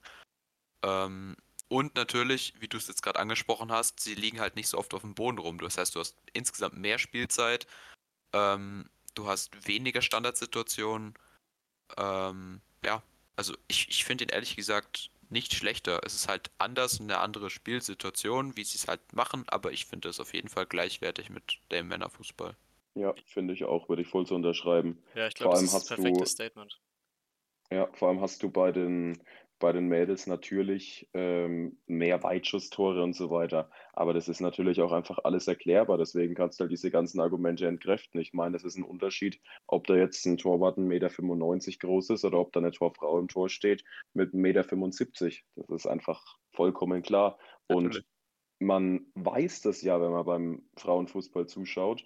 Und ja, deswegen entkräftet es eigentlich diese ganzen Argumente, muss ich sagen. Und ja, ich, ich ja schließe mich da euch voll an. Also der Frauenfußball, der ist auf seine Art und Weise speziell und auch richtig gut. man muss ja auch dazu sagen, dieses Argument, oh ja, irgendwie, ne, kleinere Leute und so, das ist ja eh Schwachsinn, weil wenn du die Ergebnisse anschaust, natürlich sind da öfter mal Ergebnisse, so ein 6-0, 8-2 oder so dabei. Das hast du bei den Männern halt bisschen seltener vielleicht, aber sonst, die Spiele sind halt auch oft so wie bei den, bei unseren Frauen jetzt so mal 2-1, 1-0, da, da fallen auch nicht mehr Tore. Von daher, Mhm. Ähm, wenn ich auf eine Aussage aus dem Chat kurz eingehen darf, dass es egal ist, ob Frauen oder Männer spielen, weil die Nationalspiele oder Nationalmannschaftsspiele eher Events sind, würde ich auf jeden Fall zustimmen. Ähm, was es aber bei den Frauen da auch wieder besonders macht, ist, dass es für sie eben nochmal mehr besonders ist, auf dieser großen Bühne zu spielen. Und ähm, ja, dass es halt deswegen auch wirklich so für sie ähm, was Besonderes ist, auch ihren Frauenfußball so ein bisschen vor der breiten Masse zu repräsentieren und dass es da wirklich auch so dieser, dieser Stolz noch für das eigene Land zu spielen und für, für unsere Flagge und so weiter. Das, was eben bei den Männern schon seit, ich würde jetzt mal sagen, 2014 eigentlich nicht mehr so gelebt wird, wurde eben letztes Jahr bei den Mädels gelebt. Die waren wirklich da stolz, ihr Land zu repräsentieren. Und da hat man sich auch richtig stolz gefühlt von denen äh, als Fan der deutschen Nationalmannschaft und als Deutscher eben ähm, bespielt zu werden. ja, absolut. Wenn du das vergleichst, jetzt aktuell auch die letzten beiden WMs, mit welcher Einstellung und teilweise fand ich absolute Lustlosigkeit, die Männer da irgendwie rumgekickt haben, sich einfach dann ihrem Schicksal ergeben haben, schön Vorrunde rausgeflogen sind, das ist ja absolut kein Vergleich dazu. Richtig. Ich möchte auch nochmal auf den ähm, Einwurf vom Clubchecker im Chat eingehen, weil ich den wirklich sehr interessant finde, ähm, weil der fragt, warum man den, ähm, bei den Damen nicht einfach die Tore ein bisschen kleiner macht und den Ball leichter. Ich finde tatsächlich, dass es kein schlechter Einwand ist, weil es Ich ja glaube, das hat, eigentlich ich auch glaube, das hat infrastrukturelle Probleme einfach. Ja. Und ich würde sagen, also klar, äh, es ist wirklich ein guter Einwand, aber an sich, es funktioniert ja eigentlich auch so gut. Also ich meine, es ist jetzt nicht so, dass die ganzen Spiele irgendwie äh, 8-6 oder so ausgehen. Das ist ja eigentlich trotzdem normale Ergebnisse, Nee, von ich, daher. ich finde jetzt auch nicht, dass die Spiele unbedingt dadurch entschieden werden, dass die Torhüterin nicht mehr ähm, unter die Latte Nö. kommt oder so, sondern dass wirklich schön herausgespielte Tore und so weiter sind. Ja, Ja, richtig. Wenn euch jetzt diese Werbung für den Frauenfußball interessant interessiert hat, äh, äh, also, beziehungsweise wenn es euch jetzt, äh, wenn ihr euch jetzt äh, interessiert, zeigt bezüglich des Frauenfußballs beim 1. FC Nürnberg, möchte ich an der Stelle nochmal einwerfen, dass unsere Frauen noch zwei Heimspiele haben. Äh, an, der, ich- an der Stelle möchte ich gerne mal Werbung machen. Und zwar am 14.05. gegen den 1. FC Köln 2 und am allerletzten Spieltag gegen die zweite Mannschaft der TSG Hoffenheim am 29.05. Da feiern Ähm, wir dann Aufstiegsparty, by the way. Das kann durchaus äh, jetzt in den nächsten Spielen dann der Fall sein. Also ich würde an der Stelle mich freuen, wenn man möglichst viele von euch sieht in diesen Spielen. Es es geht jetzt wirklich um alles. Und ich bin relativ zuversichtlich, dass es die Mannschaft dann auch irgendwann schafft. Die Frage ist nur wann. Aber ich würde mich auf jeden Fall freuen, wenn ich da ein paar von euch aus dem Chat oder auch hier aus dem Podcast dann bei diesem Spiel sehen werde. Ich weiß nicht, schaut ihr euch die letzten beiden Heimspiele an? Am Fall. 14. kann ich leider nicht, weil ich da selber einen, äh, ja, einen Termin arbeitsbedingt habe. Aber am letzten Spieltag bin ich auf jeden Fall hundertprozentig wieder dabei. Und da muss ich schauen, letzter Spieltag wird wahrscheinlich nicht funktionieren, weil ich da ziemlich Stress mit Uni habe.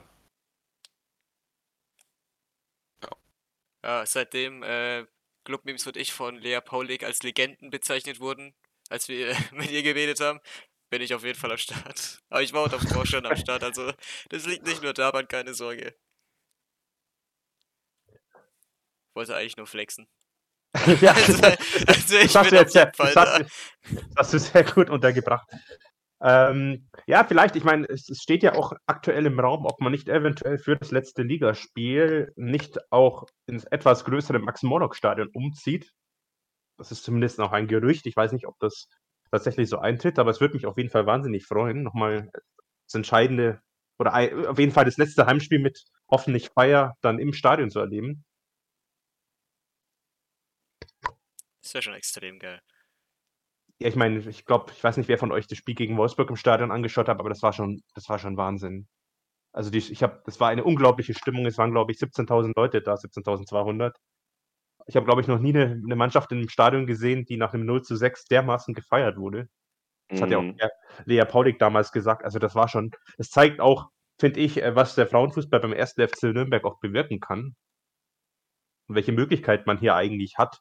Also das war schon sehr beeindruckend. Da auch nochmal Ja. zurückzuführen auf unser Interview mit Lea Paulik, wo das alles nochmal genauer beschrieben, ähm, besprochen wurde, weil sie kann sich ja immer noch an die genaue Zuschauerzahl erinnern. Also es, sagt ja so viel darüber aus, wie bedeutend dieses Spiel eigentlich war.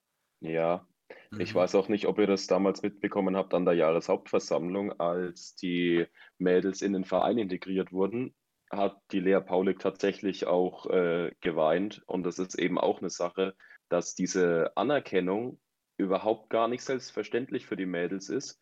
Und eigentlich war es ja abzusehen, dass dieser, dieser Antrag angenommen wird und dass dieser Schritt gemacht wird.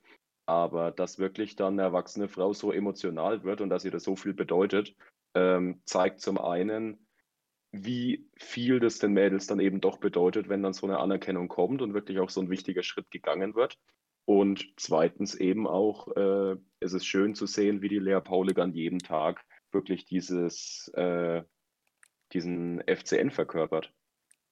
Ach, Also ja, genau. Lea Paulik ist wirklich eine Identifikationsfigur wieder Absolut. ähm, wie wir es hier bei den Männern selten haben. Also ich würde jetzt vielleicht noch einen Valentini nennen, mit dem ich mich 100% identifizieren würde. Und bei den Mädels, also jedes Mal, wenn ich irgendwie Lea Paulik sehe, die ist immer am Strahlen und verkörpert da zu 100% den Club. Das ist geil. Das ist wirklich super. Ja, äh, was ich nochmal kurz eingrätschen muss, ähm, bei dem Wolfsburg-Spiel gab es ja nach dem Spiel und äh, dem FCN-Account auf Instagram teilweise tatsächlich unschöne Kommentare darüber, dass sich Leute gefreut haben, dass, also dass halt unsere Mannschaft gefeiert wurde, obwohl sie 0-6 verloren hat. Ähm, die ganzen Leute, die da was geschrieben haben, muss ich einfach nochmal sagen. Erstens, es war gegen Wolfsburg, die haben in der diese Saison gefühlt jeden, jede Mannschaft, egal wie die hieß, ob das der FC Bayern war oder sonstiges, die haben die alle platt gemacht mit ähnlichen Ergebnissen. Nummer eins. Und zweitens, euer Hate macht uns alle stark. Also fickt euch. Mo- Moment, wir wollen ja Das war die Monetarisierung, Jungs. Das Das war müssen die wir- das müssen wir im Nachhinein- Monetarisierung. ausbieten. Ähm, an der Stelle möchte ich nochmal sagen, dass Wolfsburg im Pokalfinale 15-0 gegen Bayern gewonnen hat. Also bevor hier, also ich kann mich, ich kann mich ehrlich gesagt daran erinnern, das war wirklich, ich fand es unterirdisch, manche Kommentare. Das hat aber auch wirklich gezeigt, dass viele Leute schlichtweg keine Ahnung haben vom Frauenfußball und trotzdem sich eine Meinung gebildet haben und meinten, das irgendwie gut einschätzen zu können. Also ich habe mich wirklich teilweise echt fremdgeschämt, muss ich ganz offen sagen. Aber das war, das hat, glaube ich, Lea Paulik äh, damals auch gesagt, das waren wirklich nur die allerwenigsten. Also um da hier mal den Hatern nicht irgendwie eine gewisse Reichweite zu geben. Ähm, Das haben sie auch nicht verdient. Was ich auch super fand, war tatsächlich, dass die aktive Fanszene sich einfach für das Spiel engagiert hat. Dass man sagt, okay, man preist sich jetzt nicht selbst an und ist da irgendwie nur bei, ähm, ja, bei der, bei der ersten Mannschaft, weil man sich da irgendwie selbst inszenieren kann oder sonst was, sondern man geht zu den Frauen, weil da geht es um den Verein, es ist eine geile Sache und macht es. Deswegen, also ich fand, Äh, ich fand, das war auch damals eine, eine, eine klasse Sache, dass da wirklich auch supported wurde bei dem Spiel aktiv und dass da auch richtig Mühe reingeflossen ist. Und ja, das hat, denke ich, den Mädels auch nochmal richtig was bedeutet, weil gerade eben mit Stimmung, mit äh, einer aktiven Fanszene im Rücken, spielt sich nochmal ganz anders. Und das ist ja wirklich was, was selbst den Frauen von beispielsweise Wolfsburg, die jetzt im Champions League Halbfinale stehen, normalerweise vorenthalten bleibt. Und unsere Mädels, die durften es eben genießen, weil eben wirklich der ganze Verein inklusive aktiver Fanszene hinter denen steht. Und das ist echt eine coole Sache. Da möchte ich gerne noch zwei Sachen dazu sagen. Also zum einen hat hier der Teufelchen, unser absoluter Ehrenabonnent, äh, was Richtiges eingebracht. Und zwar stellt sich aktuell die Frage, wo eigentlich unsere Frauen, sollten sie aufsteigen, in der nächsten Saison spielen werden. Und ähm, wenn ich mich nicht täusche, ist eigentlich unser Stadion der einzige, der einzige Sportplatz, äh, der die Voraussetzungen für die erste Frauenbundesliga erfüllt. Also kann es durchaus sein, dass wir in der nächsten Saison ähm, unsere Frauen tatsächlich auch im Max-Morlock-Stadion anschauen können, was ich mega geil finde. Geil, direkt zwei Dauerkarten nächste Saison. Ähm, ich weiß nicht, ob, ob ihr es mitbekommen habt, ähm, wegen dem Topspiel zwischen Bayern und Wolfsburg.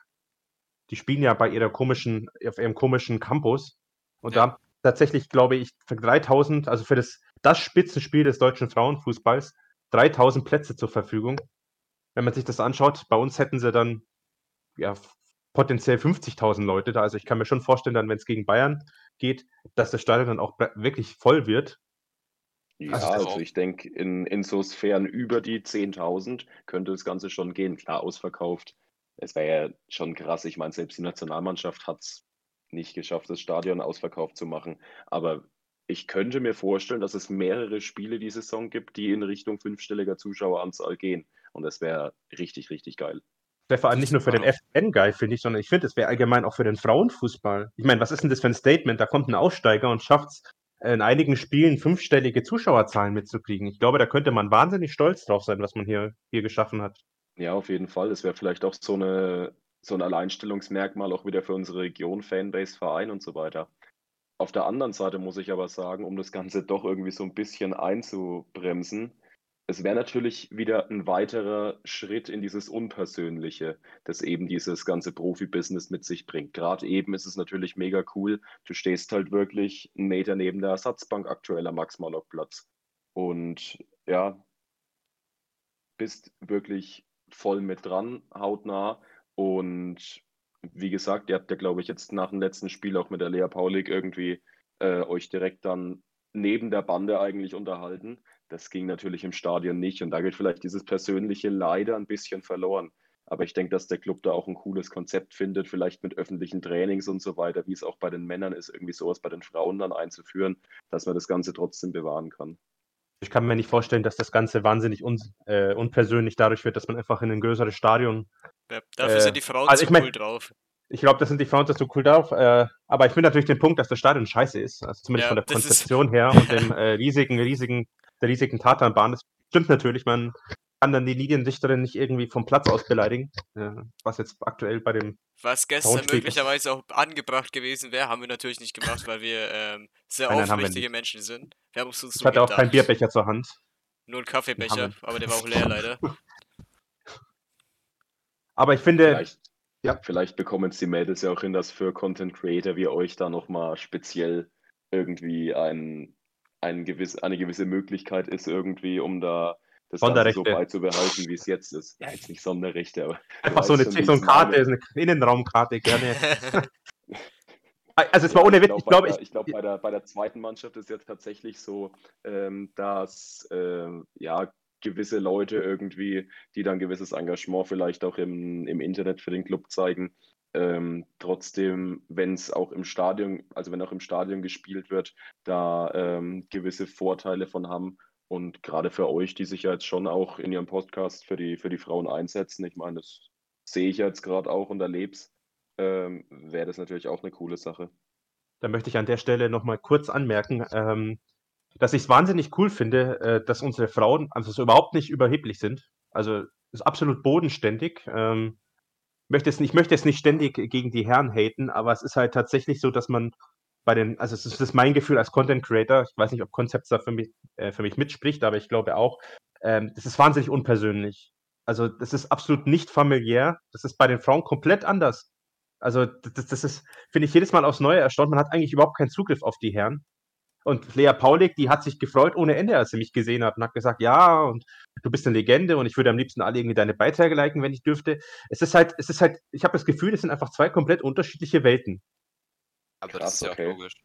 Also ich muss tatsächlich sagen, dass es mir auch bei den Männern, ähm, wenn ich da irgendwie beim offenen Training oder so bin, ähm, überhaupt gar nicht so vorkommt. Ähm, ja, gut, kann aber vielleicht auch daran liegen, dass äh, ja, ich einfach seltener dort bin und es deswegen eben nicht so mitbekomme und dass der ein oder andere Spieler eben auch irgendwie vorher schon mal durch irgendwelche Fanclub-Angelegenheiten irgendwie schon mal Kontakt mit uns hatte. Jetzt zum Beispiel bei der Club schwärmt aus oder so. Und äh, ja, dass es vielleicht dadurch auch mit so ein paar Einzelkontakten, sagen wir mal, ähm, da vielleicht irgendwie das Ganze, den, den ganzen Eindruck so ein bisschen aufwertet wieder. Ähm, aber gerade bei den Mädels auch, weil es angesprochen wurde, die kommen halt auch einfach alle so sympathisch rüber. Also das Ding ist, ich glaube, wenn die halt auch irgendwie eine Mannschaftsfeier da machen, da geht es halt auch richtig ab, ne? Und äh, da, ja, da ist es einfach nochmal so was, so was anderes als bei den Männern. Ich meine, die Männer, die sind äh, ja sicher auch alle coole Typen, aber das wäre dann alles so ein, so ein exklusiver Kreis. Und ich glaube, irgendwie bei, den, bei der Frauenmannschaft, wenn du jetzt irgendwie nach Nürnberg in die Disco gehst, die feiern da gerade ihren Aufstieg. Da bist du voll mit dabei, wenn du zufällig irgendwie die Aufstiegsfeier so mehr oder weniger crashst oder halt mitbekommst. Stimmt. Da kann es Also- aber nicht eigentlich auch aktuell ein bisschen daran liegen, in der aktuellen Situation. Also ich weiß nicht, i- ich, wenn ich jetzt so zurückdenke an 17, 18, vielleicht kam es auch nur mir so vor, aber ich fand bei den Männern das auch eigentlich auch schon ein relativ entspanntes Umfeld. Und das ist halt jetzt irgendwie nicht mehr, kann aber wie gesagt an der aktuellen Situation liegen. Ich meine, klar, so wie bei den Frauen ist es logischerweise nicht, aber so im Verhältnis. Ja, doch. Das kann natürlich an der Situation liegen. Auch wenn ich jetzt zum Beispiel an ein Heidenheim-Spiel denke, wo die Männer natürlich schon richtig verbal auf die Schnauze bekommen haben. Ähm, generell, ohne jetzt die Situation damals bewerten zu wollen, das macht natürlich schon was mit einem. Und die Frauen, die schweben natürlich gerade auf so einer Euphoriewelle.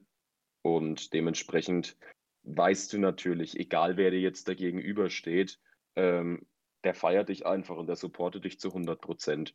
Und bei den Männern ist es dann doch so, ja, da weißt du jetzt nicht, ob der dich jetzt beim letzten Spiel irgendwie noch ausgepfiffen hat und dich irgendwie, ja, da beschimpft hat von der Tribüne aus. Wobei man da sagen muss, also es war, glaube ich, früher deutlich schlimmer, also was unsere Fanszene angeht. Äh, Bin ich auch der- voll der Meinung. Also, Also ich meine, ich- auch, ich glaube ich nicht, jetzt dass an, Ja. Ja, wenn ich jetzt auch an die Pressekonferenz äh, beim letzten Trainerwechsel mit Herrn Gretlein denke, der da irgendwie kritisiert hat, dass junge Spieler bei uns da extrem ausgepfiffen werden würden von den Fans. Ähm, das war eben eine Aussage, die ich gar nicht verstanden habe, weil ich eben der Meinung bin, dass schon vor allem junge Spieler auch bei uns trotzdem supported werden und dass dieses wirklich extreme persönliche Angehen, auch per Zuruf in der Kurve, relativ äh, selten trotz allem vorkommt. Ich meine, wir hatten ja mal Zeiten im Verein, da wurde, die Mann, da wurde der Mannschaftsbus auf einer Raststätte angehalten. Also ich meine, ähm, es ist, ich glaube, manch, gerade auch manche Personen bei uns in der oberen Führungsebene, die versteht nicht so ganz, dass sich das Umfeld eigentlich in den letzten Jahren ziemlich entspannt hat. Weil ich glaube, äh, vor ein paar Jahren noch, wenn man gesagt hätte, der FCN irgendwie Platz 14, da wäre es ja aber ziemlich rund gegangen. Also ich muss sagen, die Fans haben sich, haben sich doch ziemlich, äh, ziemlich zurückgehalten für das, was hier eigentlich die letzten Jahre abgeht. Stimmt, aber man muss da auch natürlich jetzt dazu sagen, das liegt eigentlich auch an unserem Verein. Also ich meine, die haben jetzt auch absolut alle Arbeit geleistet, dass halt die Fanszene auch keine Erwartungen mehr hat. Also es, es muss, muss man schon mal so auch sehen. Ja, also ich meine, die letzten Jahre waren halt wirklich so grottenschlecht, dass jetzt zumindest, ich kann jetzt für viele normale Fans sprechen, du gehst doch eh schon mit null Erwartungen rein. Das heißt, selbst wenn die da jetzt 5-0 irgendwie auf die Schnauze kriegen irgendwo, du bist doch da jetzt nicht so komplett, ne, dass, dass du die jetzt irgendwie angehst. So, Ja, du hast mit, eh mit angehen war jetzt auch mit angehen war jetzt auch tatsächlich gar nicht die aktive Fanszene mehr oder weniger gemeint, äh, sondern eher irgendwelche besoffenen Facebook-Hools, die Ich da jetzt dann plötzlich einmal den Weg ins Stadion gefunden haben. Aber selbst da gehst du doch eigentlich selbst als besoffener Hul gehst du doch eigentlich nicht mehr mit Erwartungen in FCL-Spiel rein, oder? Also- selbstverständlich, also die selbstverständlich irgendwie sowieso keinen Plan haben, weil es dann irgendwelche äh, Internet-Trolle eigentlich sind, die halt Ja, wirklich gut. eigentlich außer das Spiel, wo sie dann am Pöbeln sind, äh, eigentlich nur über Facebook immer alles mitkriegen. Ich finde das, finde das äh, Wort Fans ist ein, ein schöner Anlass und eine schöne Möglichkeit, hier ähm, zum nächsten Thema überzuleiten. Oder? Was sagst du, Konzept? Ist ein super Ding. Wir- Wir überziehen haben- schon wieder 15 Minuten, aber dafür Wir haben nämlich, wir haben nämlich äh, eine Kategorie, die wir nach der ersten Folge eigentlich beibehalten wollten, aber aufgrund der, der zeitlich engen Planung immer eigentlich nicht mehr durchgeführt haben, äh, wieder eingeführt. Wir haben nämlich meine Abonnenten hier auf Instagram gefragt, was sie eigentlich zu gewissen Punkten halten. An der Stelle möchte ich mal ganz kurz Max hier aus dem Chat grüßen. Der hat nämlich heute Geburtstag. Ehrenfan, alles Gute von mir aus. Wir haben, ich habe ähm, drei Fragen gestellt an euch und wollte einfach mal wissen, ähm, wie ihr so dazu steht. Das können wir auch gerne hier zur offenen Diskussion stellen. Ähm, da fehlt, glaube ich, eins, oder?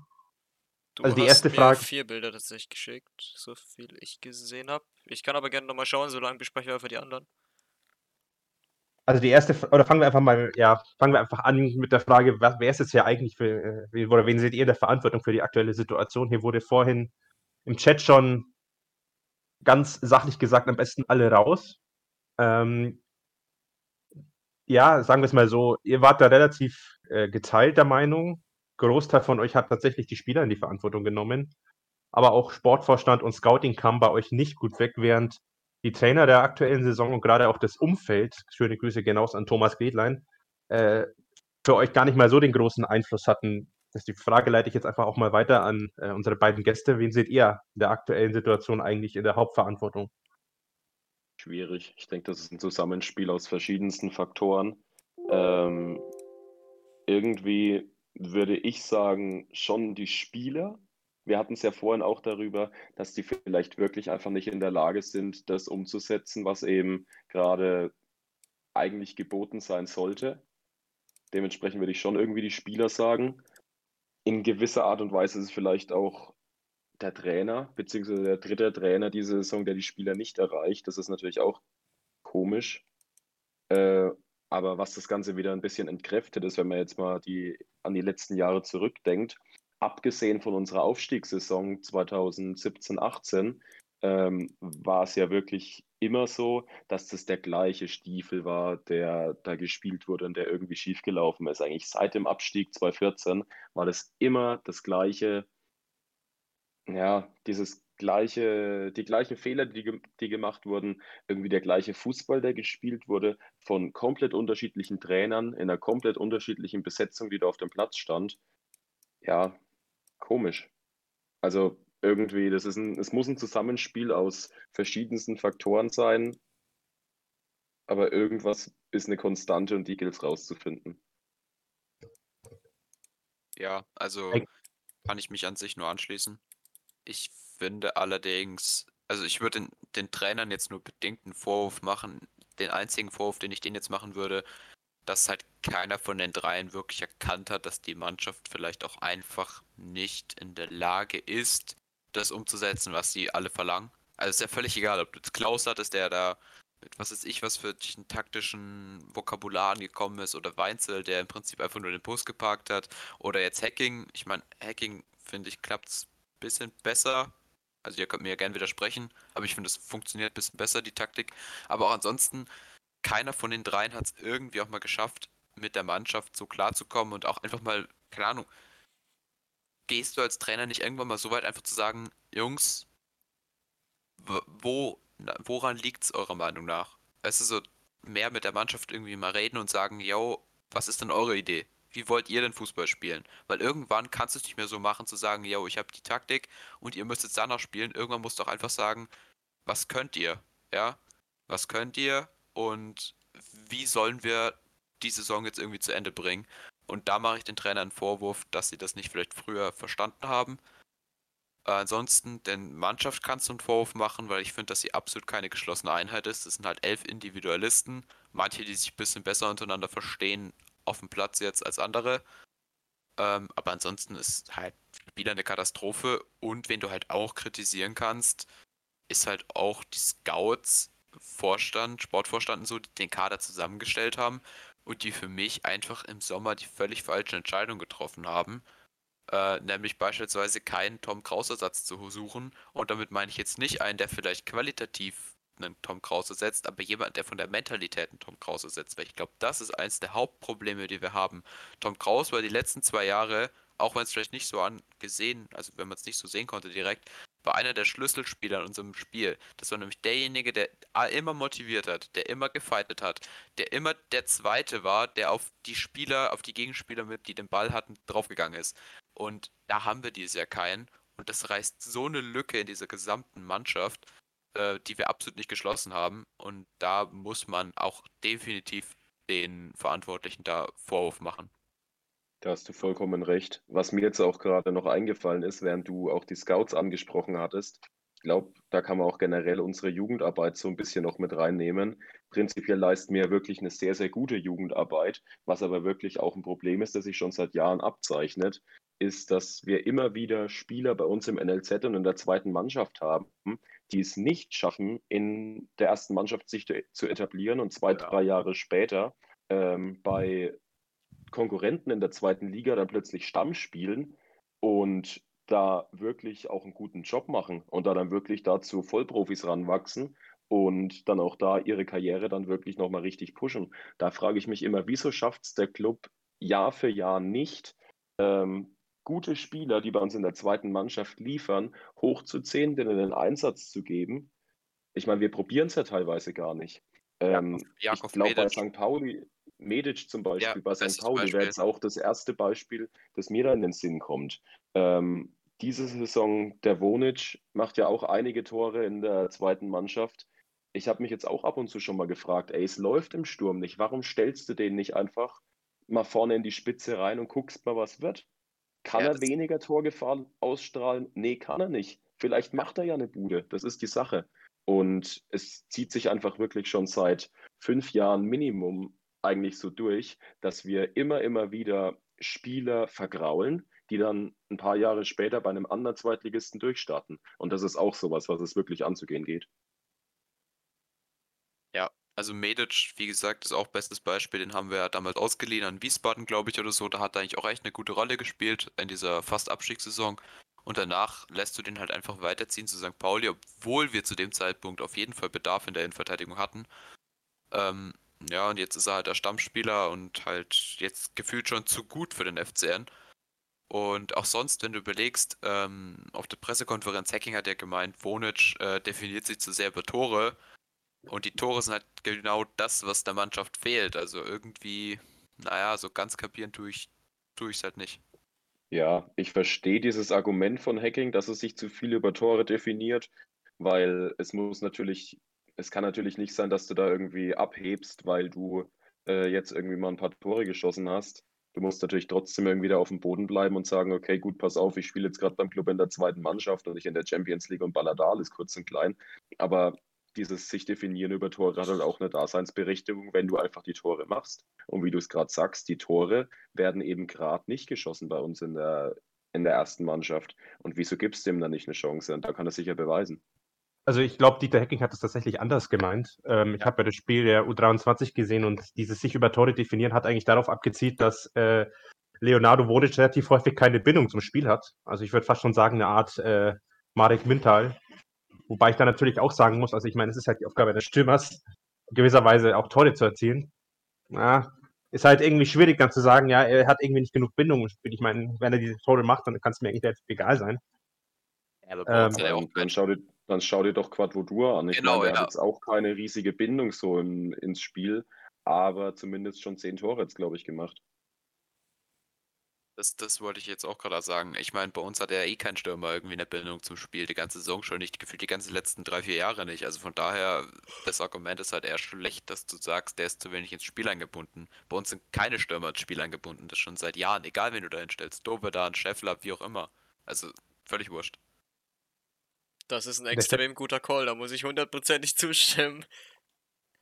An der Stelle möchte ich nochmal sagen, dass ich leider bei der Instagram-Umfrage nur vier äh, Antwortmöglichkeiten geben konnte. Die, diejenigen, die ich jetzt komplett vergessen habe, waren ähm, zum einen der Aufsichtsrat, über den, denke ich, am Ende der Saison auch noch zu diskutieren sein wird. Ähm, Bei dem kann man nämlich als Kontrollorgan durchaus auch die Frage stellen, ob da die Arbeit geleistet wurde, die dort äh, geleistet werden müsste. Das wurde jetzt vorhin auch mal äh, im Chat geschrieben, um dann einfach auch mal wieder auf den Chat einzugehen. Auch auf die Podcast-Folge freue ich mich schon, wo einfach alles mal aufgearbeitet wird. Und natürlich. Das ist auch eine, eine Frage, die ich mir gestern gestellt habe. Wie lange ähm, geht denn eigentlich noch die Legislatur vom Herrn Gretlein? Die geht glaub bis zum September. Jahr, oder? Nein, die geht bis zum September. Bis Also, zu, also wird bis zu, jetzt bis dieses zu, Jahr schon neu gewählt? ja, Okay, er, okay. er steht auf der Liste. Da war ja die Frage, ob er nochmal antritt. Und da der Mann, ich glaube, es gibt keine, keine Person in diesem Verein, die, äh, die weniger Selbstreflexion zeigt, als Thomas Gittler hat natürlich gesagt, ja gerne, er tritt nochmal an. Und dann haben wir natürlich äh, auch, also jetzt ohne jetzt den großen Thomas Gittlein-Hate starten zu wollen, haben wir alle die Möglichkeit, bei der Jahreshauptversammlung zu entscheiden, äh, welchen Weg wir da jetzt eigentlich gehen wollen. Dann lehne ich mich jetzt auf dem Fenster und sage, er wird wiedergewählt. Ja, ohne Witz. be würde ich auch das, befürchte, das befürchte ich bei äh, einigen Mitgliedern leider tatsächlich- tatsächlich auch. Ähm, Aber da muss ich auch wieder sagen, wenn wir jetzt wieder auf andere Vereine schauen, wie sich da auch teilweise die Vereinspräsidenten geben. Jetzt bestes Beispiel für mich jetzt Union Berlin, ähm, wie sehr die auch in der Öffentlichkeit stehen, wie viel Druck die vielleicht auch von den ganzen restlichen Organen im Verein nehmen. Also sei es jetzt Mannschaft, Sportvorstand, wie auch immer.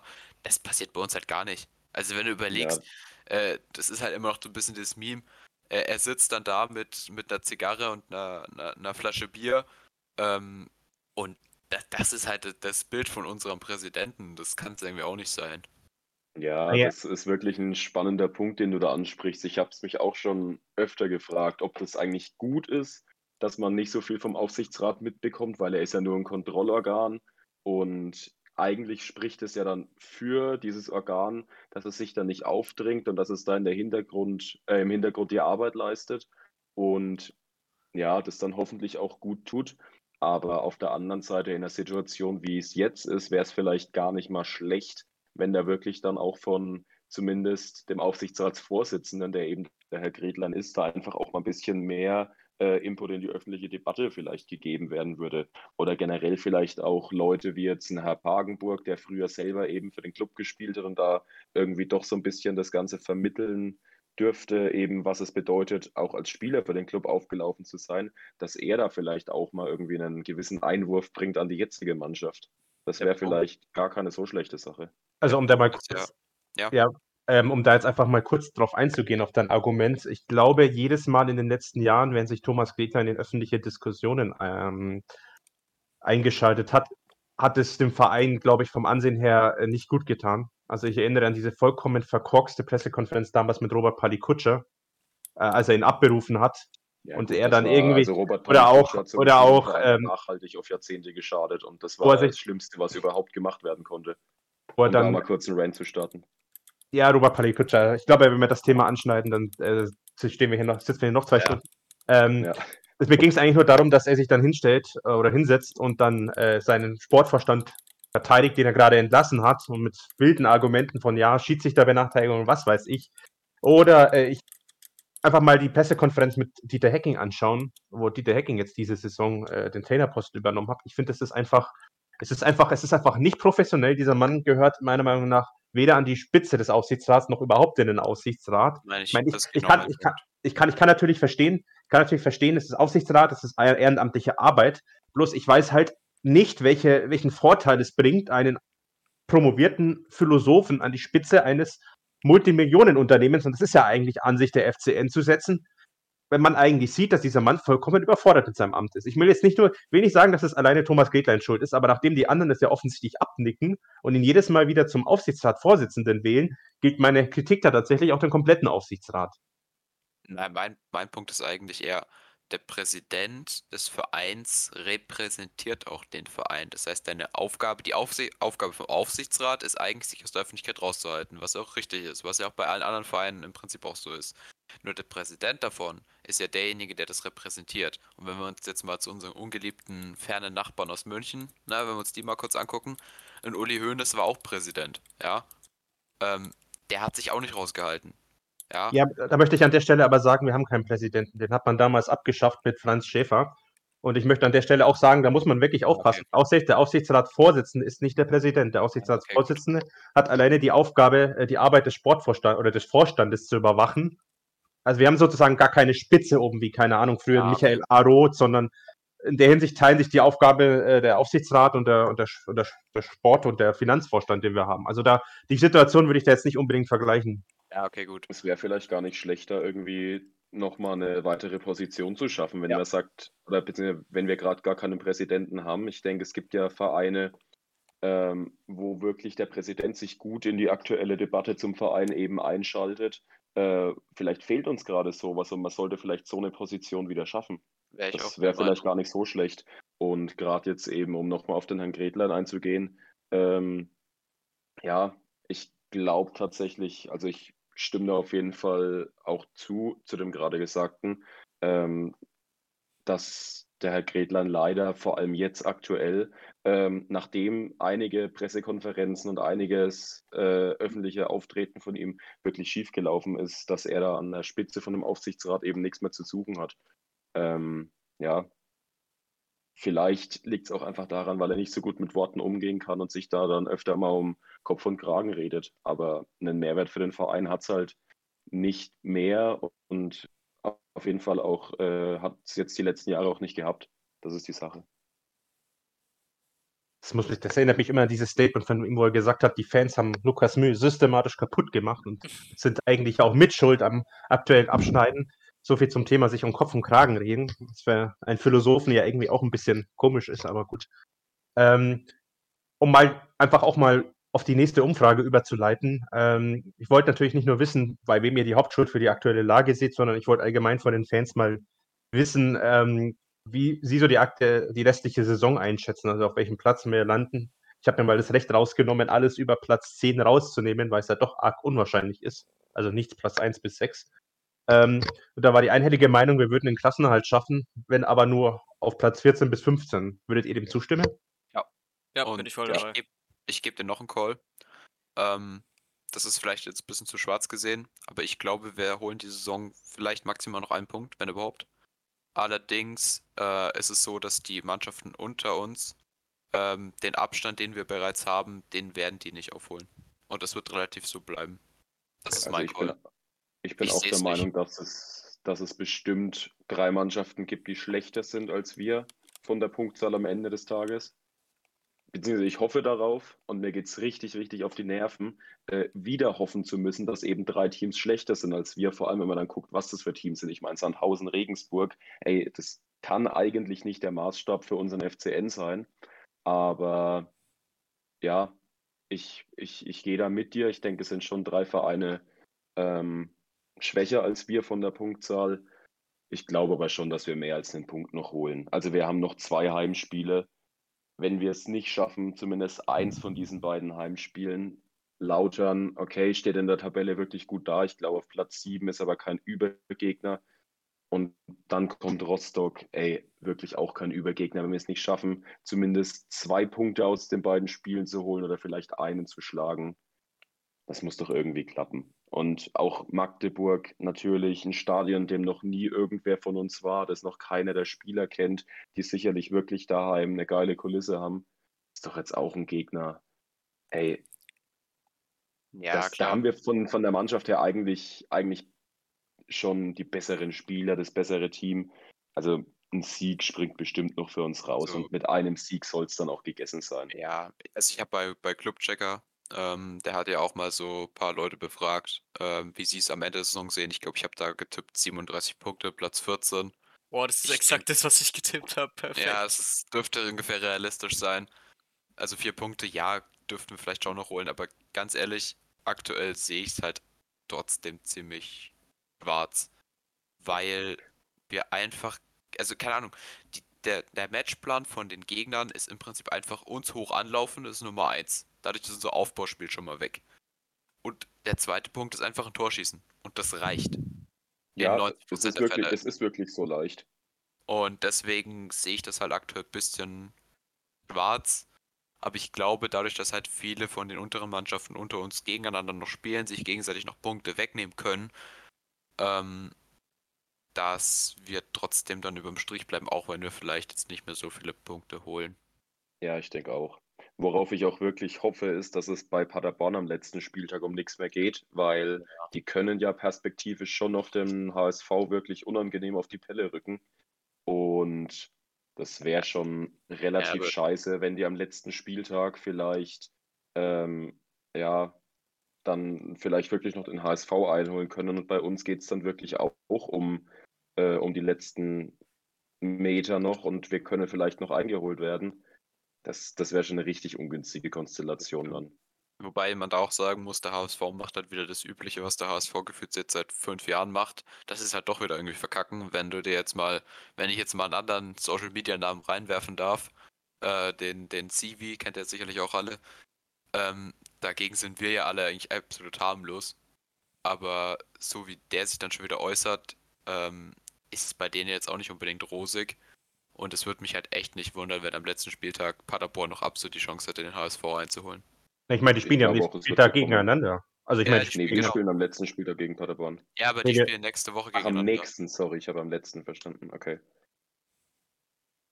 Ja, also ich Oh, meine, ja, wenn der krass. Paderborn, wenn der Paderborn gewinnt, dann brennt in Hamburg wieder der Baum. Was ich Ja. auch nicht verschweigen möchte, lustige Konstellation, wir spielen ja am letzten Spieltag in Paderborn. Äh, Das letzte Mal, als das der Fall war, hatten wir unsere Relegation nämlich schon sicher und haben dann Paderborn in die dritte Liga geschossen. Äh, kann- will ich da keine Parallelen ziehen und hoffe einfach auch nicht, dass Paderborn da irgendwie auf Rache gesinnt und uns äh, da irgendwie in die dritte Liga schickt. Aber ich weiß, ehrlich gesagt, also ich muss, ich, ich weiß nicht, irgendwann muss hier den Pessimisten spielen. Ich weiß nicht, soll ich das machen oder willst du das machen, Konzept? Ich, ich kann da gleich einhaken. Ich habe mich vorhin mit meinem Vater unterhalten über die Situation von unserem Club und der hat tatsächlich an 99 angespielt. Der hat gesagt, er sieht da zu viele Parallelen, um da irgendwie jetzt optimistisch reinzugehen, dass drei Teams schlechter sind als wir. Ich meine, wir haben vier Punkte Vorsprung. Das hat in der Relegationssaison genau zwei Spieltage vor Schluss gereicht, um dann doch trotzdem auch auf 16 durchgereicht zu werden. Ja, natürlich. Also ich meine, ich will jetzt, ich meine, mich nervt es natürlich auch, dass man immer solche Parallelen ziehen kann. Aber ich meine, der Verein schafft es halt auch immer wieder, die möglichst schlechte Konstellation eintreten zu lassen. Und ich meine, wir spielen Ja. jetzt gegen, spielen jetzt gegen Kaiserslautern. Ich meine, gut, die haben jetzt irgendwie, nachdem es bei denen um nichts mehr geht, auch so ein bisschen nachgelassen, aber äh, da sehe ich auch die Gefahr, dass wir da nichts holen. In Magdeburg, ich meine, Magdeburg hat nicht ohne Grund Hamburg geschlagen. Wir spielen noch gegen Rostock, die leider aktuell auch einen Lauf haben, warum auch immer. Und in Paderborn, ich meine, Paderborn ist halt auch eine verdammt gute Mannschaft. Also wenn es wirklich alles schlecht läuft, dann holen wir da tatsächlich nur einen Punkt oder zwei. Und dann muss man wie immer darauf hoffen, dass einfach die hinter uns noch schlechter sind, was mich, by the way, auch ziemlich ankotzt, weil ich mich nicht ständig auf die anderen verlassen möchte. Das mache ich aber schon Mhm. seit Wochen. Also ganz ehrlich, das ist seit drei, vier Wochen. Ich gucke eigentlich immer nur, wer, also die unter uns, gegen wen müssen die so spielen? Ist es realistisch, dass die Punkte holen? Hm, nee, dann gehe ich entspannt in den Spieltag rein. Oh ja, dann gehe ich nicht entspannt in den Spieltag rein. Ich gucke nicht mehr auf meinen eigenen Verein. Ich gucke nur noch auf die unter uns, zu gucken, können die Punkte gegen die Teams holen, gegen die sie spielen? Ja, okay. Äh, scheiße, auf gut Deutsch. Und nein, oh ja, bin ich entspannt. Ja, also bei mir ist es wirklich auch so. Ähm, ich habe früher eigentlich immer relativ nur auf den Club geschaut. Mittlerweile ist es aber so, ich schaue eigentlich immer an dem Spieltag, an dem der Club nicht spielt, äh, die Zweitligakonferenz. Und ja, früher hat man sich da immer so ein bisschen vom berauschen lassen. Der Club war wichtig, der Rest war wurscht. Mittlerweile schaue ich ein Einzelspiel, Sandhausen, Regensburg, Fürth, weil ich dann doch sage, ey, hoffentlich gewinnen die nicht. Das sagt, glaube ich, auch einiges über den Zustand bei uns aus, muss man leider ehrlicherweise sagen. Ja. Ja, FC Konzept, wir brauchen deine, äh, deine Einschätzung noch. Meine Hat Einschätzung sich, da, was- hat sich da was geändert? Hat sich da was geändert durch Ich die bleibe eigentlich so Spiele? ziemlich bei dem, äh, was ich beim Clubchecker gesagt habe. Ich bin immer noch der Meinung, dass, äh, ich glaube, wir haben jetzt 33 Punkte. Ist das Ja. richtig? Ich glaube schon, ne? Ja. Äh, Mhm. ich bin immer noch der Meinung, dass wir noch vier Punkte holen. Also ich glaube, 37 Punkte sind da irgendwie mit Ach und Krach drin, wenn es auch erst am letzten Spieltag so ist. Ich habe doch keine Ahnung. Aber ich bleibe eigentlich dabei, dass wir ähm, auf Platz 14 landen mit 37 Punkten. Ich glaube, das ist eigentlich, das ist eigentlich schon so ziemlich das Mittelding von allem, was äh, der Rest getippt hat. Und ja, ich finde es doch Ähm. realistisch, aber höher als 14 geht es auf gar keinen Fall mehr. Also ich glaube dass wir Platz 13 halten. Ganz kurzer äh, Einwand nur, äh, weil wir vorhin drüber geredet haben, die Wolfsburgerinnen haben das Champions League-Finale erreicht. nicht Last, schlecht. Last Minute Tor. Ja, Mein Arsenal-Herz blutet ein bisschen, aber alles gut. Deutscher Fußball Ja. und so. wen interessiert schon Arsenal? Komm. Weil gut, jetzt es gerade im Chat gesprochen, äh, besprochen wird, welche äh, Teams was können und was nicht. Wie gesagt, äh, ich habe es angesprochen, ich schaue eigentlich, wenn ich halt gerade nicht stadionmäßig unterwegs bin, ähm, am Spieltag vom Club, eigentlich immer die Zweitligakonferenz. Vielleicht bin ich da auch einfach, was den Club angeht, zu pessimistisch veranlagt. Kann ich mir aber nicht vorstellen, weil ich eigentlich eher Optimist bin. Aber der Club ist spielerisch die schlechteste Mannschaft in der Liga. Gehe ich voll mit. Ja. Gehe ich Ja. voll Leider. mit. Deswegen, weil es gerade darum geht, dass die anderen noch schlechter sind als wir und da keine Punkte vielleicht noch holen. Ähm, ja, gerade Sandhausen gewinnt gestern. Auch die Fürther, ja, jetzt die letzten Wochen nicht mehr so, aber die waren noch immer mal für einen Sieg gut oder haben zumindest wirklich gerade so, dass sie in der Schlussphase noch verkackt waren, aber auf einem guten Weg. Der Weil- Club ist die schlechteste Mannschaft in der Liga. Weil ich muss sagen, ähm, Sandhausen hat mich tatsächlich gefreut. Klingt jetzt vielleicht Ja, komisch, mich auch. aber Mega. Noch es mega. war, ist mir lieber, wenn zwei Mannschaften fünf Punkte hinter uns sind, als dass eine plötzlich zwei Punkte hinter uns ist. Also Ja. von daher. Ja. Aber ja, also spielerisch, ich weiß nicht, äh, es ist halt durchschaubar. Also es, du weißt von Anfang an, wie der Club spielen wird. So die Mannschaft, die gegnerische Mannschaft braucht sich auf keine Überraschung oder so einstellen. Du weißt das einfach vorher. Und du kannst dieses Spiel, wie ich es gerade vorhin gesagt habe, mit hohem Anlaufen einfach zerstören. Und das war's. Mehr musst du nicht machen.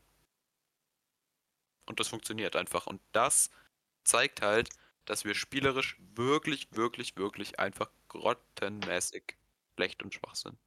Ja, ich schaue gerade auf die Uhr und ich würde sagen, nach dem Statement hier bei so ein Schlussfazit. Ich weiß, ich könnte ihr mir zustimmen, wenn ich sage, es wird noch zittrig, aber irgendwie schaffen wir es.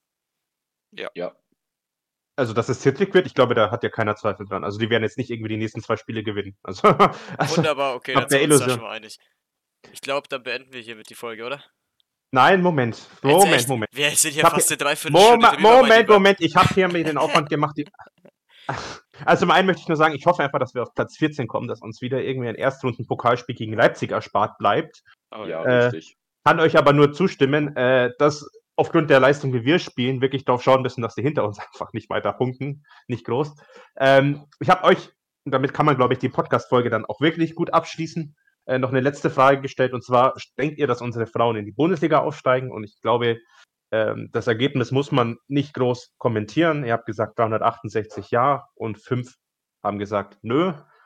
Ähm, muss sagen, es ist, glaube ich, eine schöne Umfrage und auch ein, ein schönes Schlusswort und ein, ein gewisser Weise ein Auftrag an die Mannschaft, das jetzt dann tatsächlich in den nächsten Spielen klar zu machen, um mal, um mal wieder ein bisschen Positivität reinzubringen. Das Wundervoll. so- Also den Podcast positiv abschließen, dass wir das überhaupt können bei der aktuellen Lage, das ist ja schön. Dankeschön an die Frauen an der Stelle. Ihr seid die Besten. Ja. So, und äh, ich habe mir übrigens gedacht, wir machen unseren Schluss vom Podcast ab sofort ein bisschen anders. Das wird wahrscheinlich äh, bei der Monetarisierung sonst ähm, bei den anderen Plattformen nicht helfen, aber das ist mir relativ egal, um ehrlich zu sein. Danke an der Stelle nochmal an Monik. Sorry. Nee, aber ich weiß nicht, wer von euch ähm, den Stream nebenbei laufen hat. Ich schalte jetzt um. Der eine oder andere wird diesen Song auf jeden Fall von anderen Dingern erkennen. Gott. Und deswegen, mit dieser wundervollen Hintergrundmusik, würde ich mich bei allen Zuschauern, die bis zum jetzigen Zeitpunkt dran geblieben sind, bedanken. Ich bedanke mich natürlich auch nochmal bei unseren zwei Gästen, die hier super mitgemacht haben, die den Podcast gut mitgetragen haben, die Folge, die super Beiträge geleistet haben. Hat richtig Spaß gemacht heute wieder. Ich hoffe, wir sehen uns dann auch beim nächsten Mal wieder. Und ich würde das letzte Wort an Glückliebs übergeben. Ja, also ich muss sagen, ähm, das ist die längste Folge, die wir bisher gemacht haben, und zwar mit Abstand. Das sagt aber, glaube ich, auch, dass wir relativ viel zum Diskutieren hatten. Ich hoffe, es hat euch äh, Spaß gemacht. Ich hoffe, ihr habt euch was gelernt oder konntet eure Meinung hier kundtun. Und ich würde sagen, ähm, ich freue mich auf jeden Fall schon aufs nächste Mal. Hoffentlich wird es dann wieder eine positivere Folge und möchte an der Stelle einfach nur sagen, ciao. Ciao, ciao.